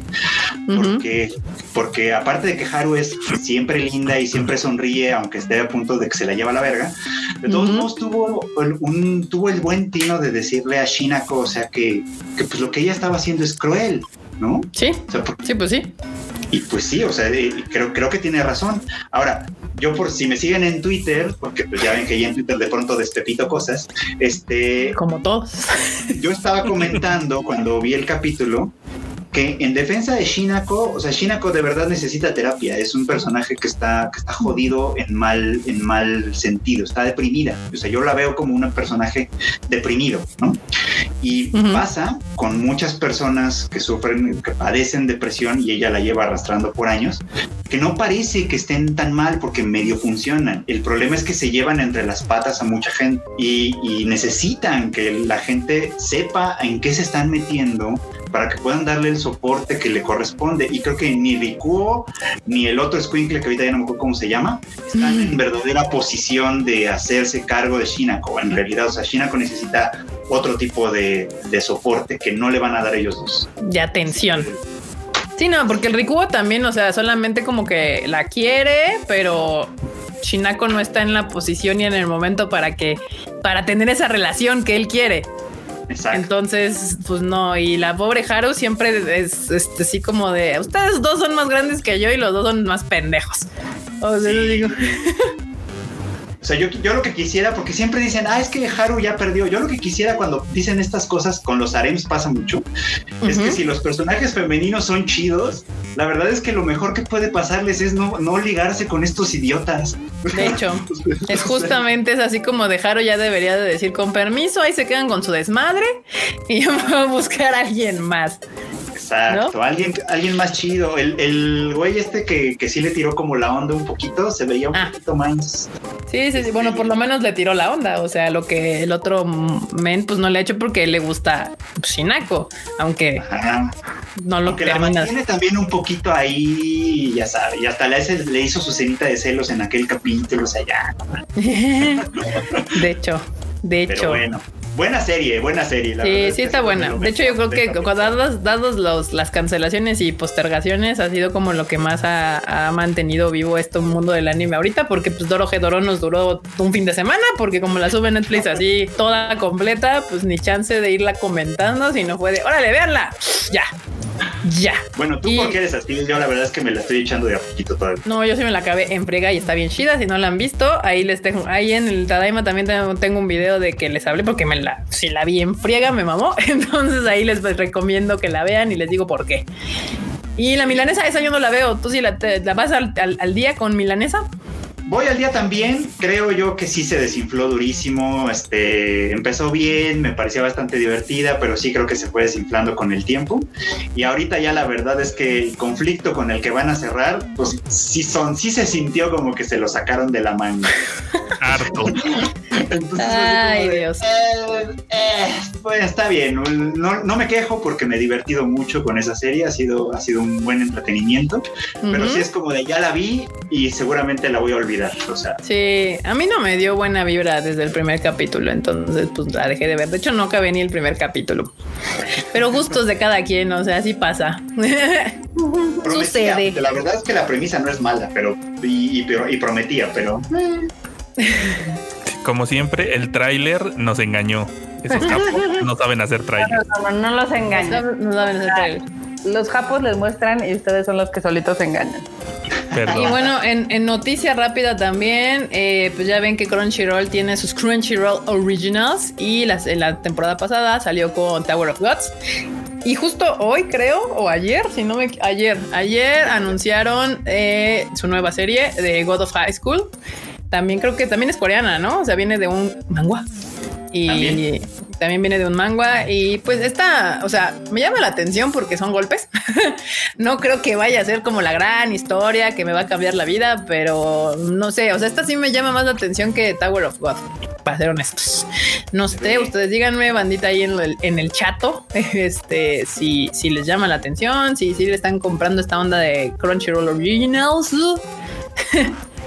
¿Y qué opinan? O sea, ¿ustedes les llama la atención? ¿No les llama la atención? ¿Ya saben de qué va? ¿O qué onda? Cuéntenos, cuéntenos, a ver si nos convencen de verla. Digo, yo vi el tráiler y la verdad es que así como que dije, ¿por qué se están peleando en un ring? O sea, ya leí la reseña, pero sigo sin entender cuál es el punto de los golpes.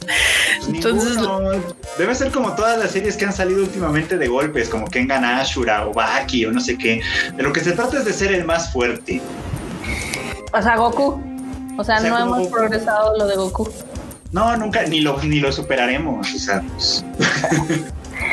Fabián Gamboa dice que Tower of God es bastante buena. Digo, creo que esa es otra serie que se desinfló porque como que al principio sí estaba el mame y ahorita ya... Yo ya no escucho gente hablando de Tower of God. Para mí siempre es como una mala, una mala noticia. Me, acá me andaba diciendo, ay, se me perdió. Me andaban preguntando sobre a Hiro. A Hiro, de hecho, acaban de anunciar hoy. Leí que el último capítulo se va a trazar, lo cual está muy triste pero si no han visto a Hiro Nosora, ahí anda, también se les recomiendo. No es eh, Haikyuu, no es Kuroko no Basket, es un Spokon mucho más relajado. Entonces, si ustedes son fans de Haikyuu y pretendían ver a Hiro Nosora para, para tener el mismo ritmo y emoción que con Haikyuu, eso no va a suceder. es, está más tirándole a lo que era este, ¿cómo se llama? Slam Dunk. O sea, como en ese ritmo más relajado y más historia, no tanto partido, pero Tashida, Tashida. Tashidilla. Sí, sí, sí. Acá dice Goku no buscaba ser el más fuerte, sino pelear con los más fuertes. No, pues es lo mismo al final del día. Sí, pues si le ganas al más fuerte, pues eres tú el más fuerte. O sea, es, al final es lo mismo.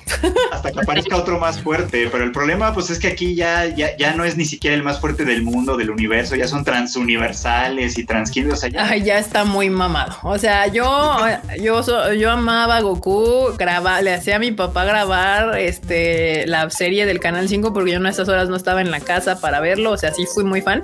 Pero ya, o sea, hay tantas historias nuevas que ver como para seguir encerrados en el mismo loop infinito. O sea, como. Sí. Aparte, todos sabemos que lo mejor de Dragon Ball terminó en Z. Sí, la neta es que sí, porque es que ya todo lo demás es eh, exactamente la misma historia con los personajes reciclados, nada más que ahora como ya, ya no te funciona la Tierra, es el universo y como ya el universo ya no, ya no te da porque ya hay dioses, ahora es otros universos. Los dioses de los dioses. Yo ya no sé qué va a suceder después, pues allá, o sea, por el amor de Dios, dejen morir en paz a Dragon Ball, o sea, ya, yo sé que es una vaca que les da mucho dinero, pero ah, ya necesitamos una historia. Oye, por favor, ponte las pilas. Pero bueno, o al menos que se creen una donde, no sé, sigue alguno de los nietos de Goku o qué sé yo. Ya hay nietos de Goku, marmota. y ninguno de los nietos. De, hecho, creo que eso es algo que, me, o sea, yo sé que Dragon Ball GT, yo creo que es un título incomprendido. En el momento no lo supimos apreciar, pero la verdad es de que tenía una conclusión bastante coherente. O sea, ahí sí, Goku, después de todas las mamadas que hacen con las esferas, se tiene que sacrificar por las esferas. Y luego regresa 100 años después y ve, dice, ah, ok, ahí está mi nieto, ahí está el nieto de Vegeta, ah, qué chido. Ah, son más fuertes. Ah, mira, se pueden transformar en Super Saiyan. Muy bien, la Tierra está a salvo, está en su mano de ellos, bye. Todo bien. Chingón. Todo bien. Sí, pero pues como ya eso cerraba la historia y necesitaban seguir haciendo historia, pues ya la eliminaron, no existió, no sucedió, nunca pasó. Y pues ya seguimos teniendo películas y series de Dragon Ball que te diría que nadie quiere. Lamentablemente sí hay un chingo de gente que sigue pidiendo la misma historia otra vez, pero hay más cosas. Es más, ahí está de High School, ¿qué? De, de God of High School, por si quieren ver madrazos nada más porque sí. Al parecer ahí tienen una nueva historia, va a estar en Crunchyroll, ahí la pueden ver y darle la oportunidad a otros animes. Y bueno, hablando de animes nuevos, el nueva temporada. un gran video que si no lo han visto, chequenlo, sobre varios de los estrenos que ya van a salir. ¿Cuándo empiezan los estrenos, Freud? Pues ya en julio, en realidad, ya los primeros días de julio empiezan los estrenos. Este, de hecho, God of High School es creo que de las primeras que se estrena el 6 de julio.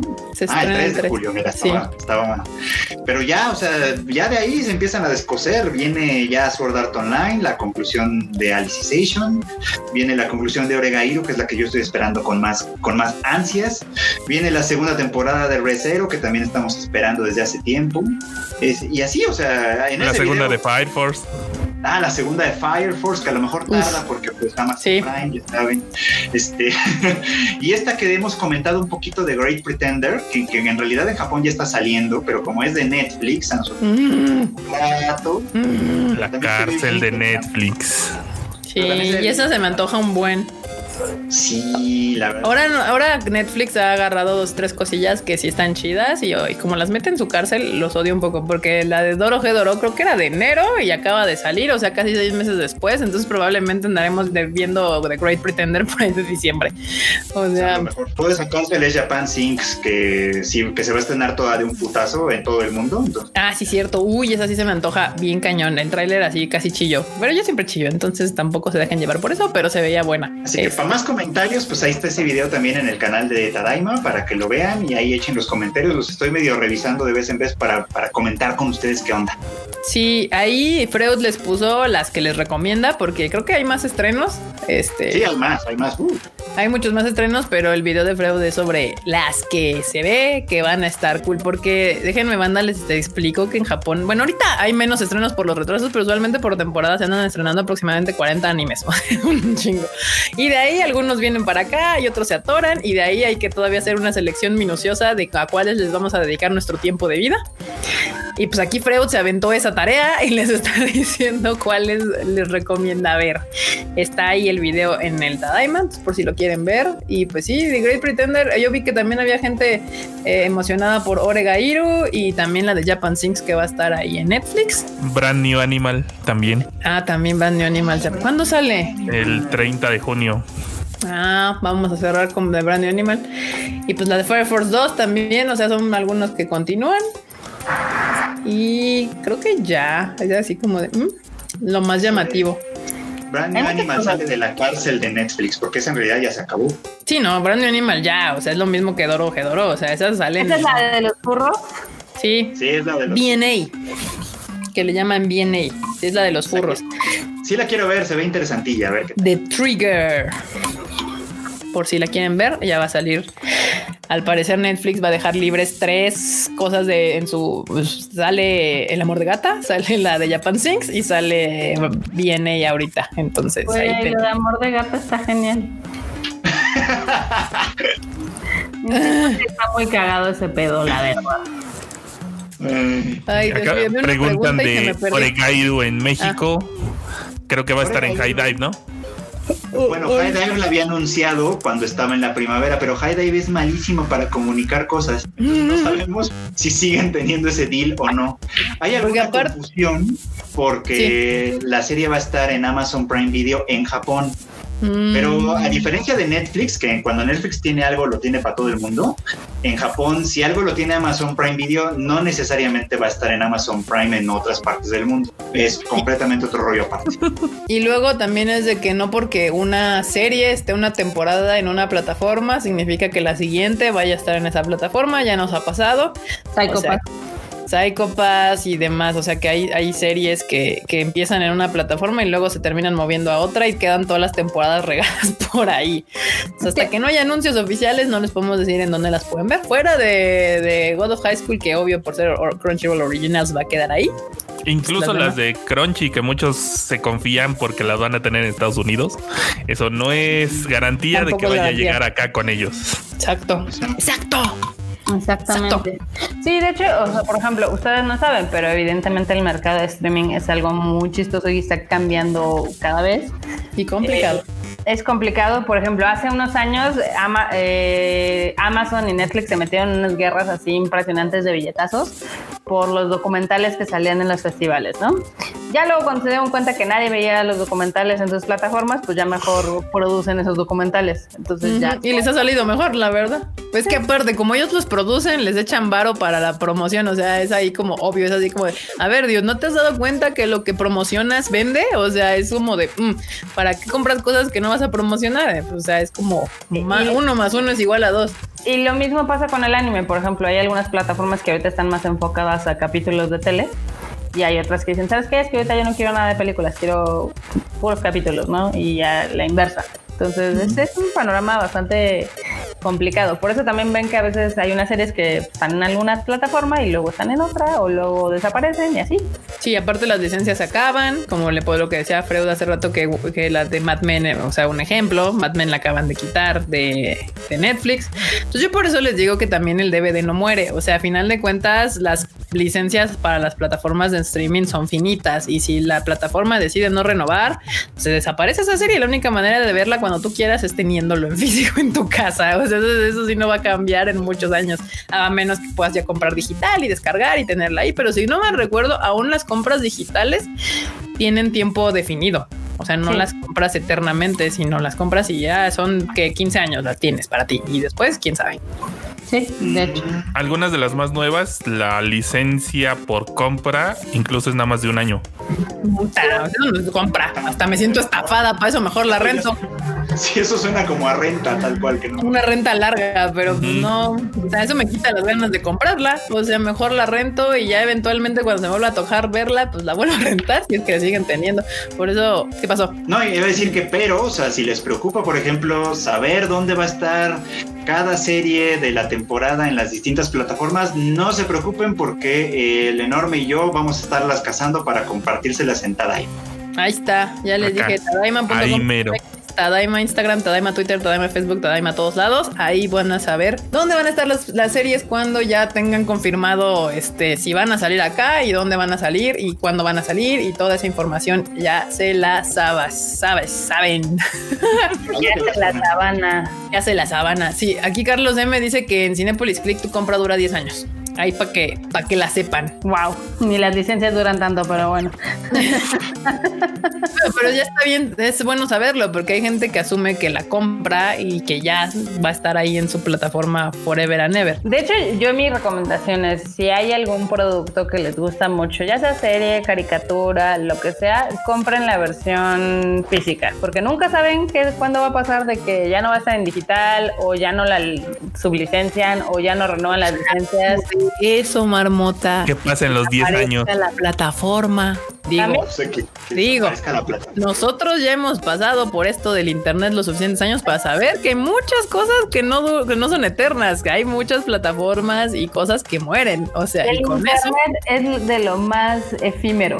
Exacto. ¿Cuántos correos hay? A mí me han llegado de varias cosas que tenía así como de, oiga, señorita, este, pues ya vamos a cerrar, entonces tiene de aquí hasta esta fecha para bajar su desmadre, si no, desaparece junto con la página. Así, muchos gracias de años, pero pues servidores, de fotos, de cosas así antes que tenías que te suscribías y guardabas cosas y de madre, y, de repente te llega el correo de, ay, ya vamos a cerrar, baje sus cosas y tú, ups. Y si lo hacen eso con servicios, pues igual cuando desaparezca, esperemos, no pase Cinepolis, yo te amo, pero imagínense que desaparece Cinepolis Click, pues ahí se van todas sus películas que hayan comprado con él. Igual si Amazon muere algún día, que pues quién sabe, porque ahorita es el más rico del pinche mundo, pero si llegara a morir o, Netflix igual, pues lo que hayan comprado y así, pues se va con la plataforma. Adiós. O sea, no hay nada más seguro que tener sus, sus disquitos en su casa. Ahí esos nadie se los quita, a menos que se los roben, pero pues ya estaría muy mala su suerte. Exactamente. Aquí está justo Eric, Eric Cole dice, las licencias digitales duran hasta que los servidores mueran. Historia real. Historia real. Ah, con, Avatar de Oregairu, conocedor. conocedor, sí, ahí está. Pues ya. O sea, ese Freud, o sea, antes pedí el currículum, pero ahora está de fácil nada más con el avatar. Sí, sí, sí, le ponen avatar de Onion, avatar de Oregairu y ya, ya saben. Así lleguen a invitarle un cafecito al Freud con sus avatars de Euphonion y de Oregairu y ya, ya tienen ganado. Y el Freud cae redondito, así. el Freuchito cae redondo ante esos avatars. Exacto. Sí, dice, o que, o que ya no, dice, o que avance en la tecnología, ya no usemos DVD. O sea, eventualmente va a haber otra, otra versión de, de comprar algo que te puedas quedar en tu casa. Ya ha pasado, ya ha pasado, existía el VHS, el beta y seguimos avanzando. Ahorita, pues, al parecer llegamos a un tope de Blu-ray que ha aguantado sus años pero pues eventualmente supongo yo. Y pasa, digo, no sé, eh, yo varios títulos de anime los tengo en su versión que salieron en DVD y ahorita algunos los estoy comprando en Blu-ray. Son títulos que me gustan a mí personalmente mucho y es así de, ay, otra vez lo tengo que comprar, maldita sea. creo que Freud tiene desde Evangelion en VHS. No, pero no, pero lo tengo en DVD. Ah, ok. Tengo, la colección esa que salió de DVD. Mm, así como uno cuando, uno cuando es fan ya después tiene así el VHS, el DVD, el Blu-ray, el manga. Exacto.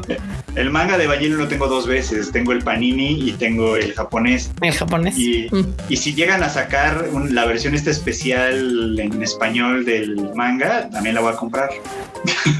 Aquí dice Crimson Fist que dice que él tiene Rurouni Kenshin. Hablando de Rurouni Kenshin, original en VHS, ¿eh? ¡Eh! Eh, perros. Eh, papus, para que vean lo que es ser fan así, de hueso colorado.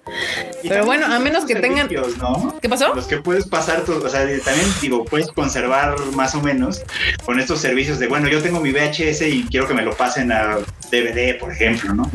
Tú mejor lo vuelves a comprar con lo que te va a costar. y además la calidad, ¿no? Porque el otro es en cinta. Porque también depende de que salgan. O sea, si, si, si vuelven a salir, si lo vuelven a catalogar, pues sí, pero hay cosas que luego sí desaparecen. Cañón. Sí. Yo, por ejemplo, me quisiera comprar todas las temporadas completas de Buffy porque yo las tenía justo como les había contado. Mi papá me grababa las cosas que yo no podía ver en la tele porque yo entre toda la semana no estaba en mi casa. Entonces yo tenía Buffy, tenía Dragon Ball y todas esas cosas. Tenía mis de, mi papá me grababa los cassettes así de hoy ya llegaba yo el fin de semana a ver mis series porque pues no, antes no había esto del Netflix poder ver las cosas a la hora que tú quisieras. Era así como uno que tenía que ir a entrenar deportes y esas cosas. Así le voy a contar a mi nieto, a ver, ¿qué era un VHS? Ven, acércate al holograma de la fogata para que te cuente cuando teníamos este, teléfonos alámbricos. qué bonito, qué bonito. Exacto. Pero bueno, a ver, ¿alguna otra noticia? Algo que quieran decir porque ya se me acabaron las notas hasta el día de hoy. No, pues también ya casi tenemos dos horas aquí. Ya otra vez nos aventamos dos horas más. Bueno, qué bueno que no pasa nada. Pues sí. Mira, aquí hablando del blockbuster, sí, la nostalgia está muy cañón. Es que la verdad vivimos en una época en donde las cosas están avanzando rapidísimo y pues yo ya estoy muy curiosa a ver de qué va a pasar en los próximos años con esto de también el coronavirus y así. El blockbuster ya es nuevo, el videocentro. Videocentro. Videocentro, sí. Sí, dice que llevo como tres horas de live, sí, más o menos algo así. Pero bueno, bandita, qué bueno que se dieron la vuelta en este live de miércoles. Ya ahora el Q nos quedó re mal, no vino su waifu consentida, este nos falló hoy y ahí le diremos que qué onda, que qué pasó, que si todo está bien, porque ahora ni avisó. Este, y pues eh, nos da gusto que nos acompañen cada miércoles y sábado en estos lives, son muy divertidos. El sábado no se les olvide, 8:30 también vamos a estar aquí. Y bueno, a ver, ahora vámonos del otro lado. Enorme, despídete de la bandilla. Adiós. Adiós, hombre de pocas palabras y voz sensual. El ASMR del programa. eh, Freud, qué ondilla. Pues banda, muchísimas gracias por estar en este live. Ya saben que me pueden encontrar como Freud Chicken en Twitter, Instagram y TikTok. Y no olviden darles una vueltecita si no lo han visto por el videito que tenemos ahorita sobre las series de temporada que recomiendo. Ahí para que me cuenten ustedes cuál les recomiendan también y a ver si me animo a ver también alguna de esas. Perverso. Marmotilla. Ah, pues eso, a mí me pueden seguir como Marmot MX en Twitter. En Instagram casi no hago cosas, pero en Twitter sí ahí estoy echando el chacoteo. Este, ahorita me tienen muy entretenida con los trailers de los videojuegos que han salido. Este, también recuerden no salir, digo, ahorita sí es todo muy gacho lo del coronavirus, entonces si pueden no salir a ningún lado en los siguientes 15 días estaría padre porque los quiero ver todavía aquí en nuestro bonito Tadaima. Sí. Y si no, no, aquí no se me olvida la reseña de The Last of Us. Créanme que yo soy la persona más interesada en jugar ese juego. Digo, ahí sí para que vean, les fallé en no conseguir una copia para review. Desde antes, pero pues ni pedo, ¿no? No importa, Marmotas le va a echar ganas para que eso suceda. Próximamente. Y bueno, gracias. Yo soy Kika, MX-bajo. Ahí me encuentran en mis redes sociales, en Twitter, en Instagram. Yo sí ando ahí tuiteando y instagrameando felizmente y hago todo lo posible por contestarles en todas las redes que se pueda. Muchas gracias por vernos. Nos estamos viendo el próximo sábado. Yo sí eh, quería vivo. El próximo sábado nos estamos viendo 8:30 pm. Eh, ah, no se les olvide las redes de Tadaima, Tadaima MX en todos lados y en tadaima.com.mx pueden ver las noticias de diario. Y bueno, mañana no se les olvide que en unas orillas ya sale Amor de Gata en Netflix para que la vean si tienen muchas ganas de verla luego, luego. Nos estamos viendo. En el balcón. No, pero todavía no. Bye. Bye.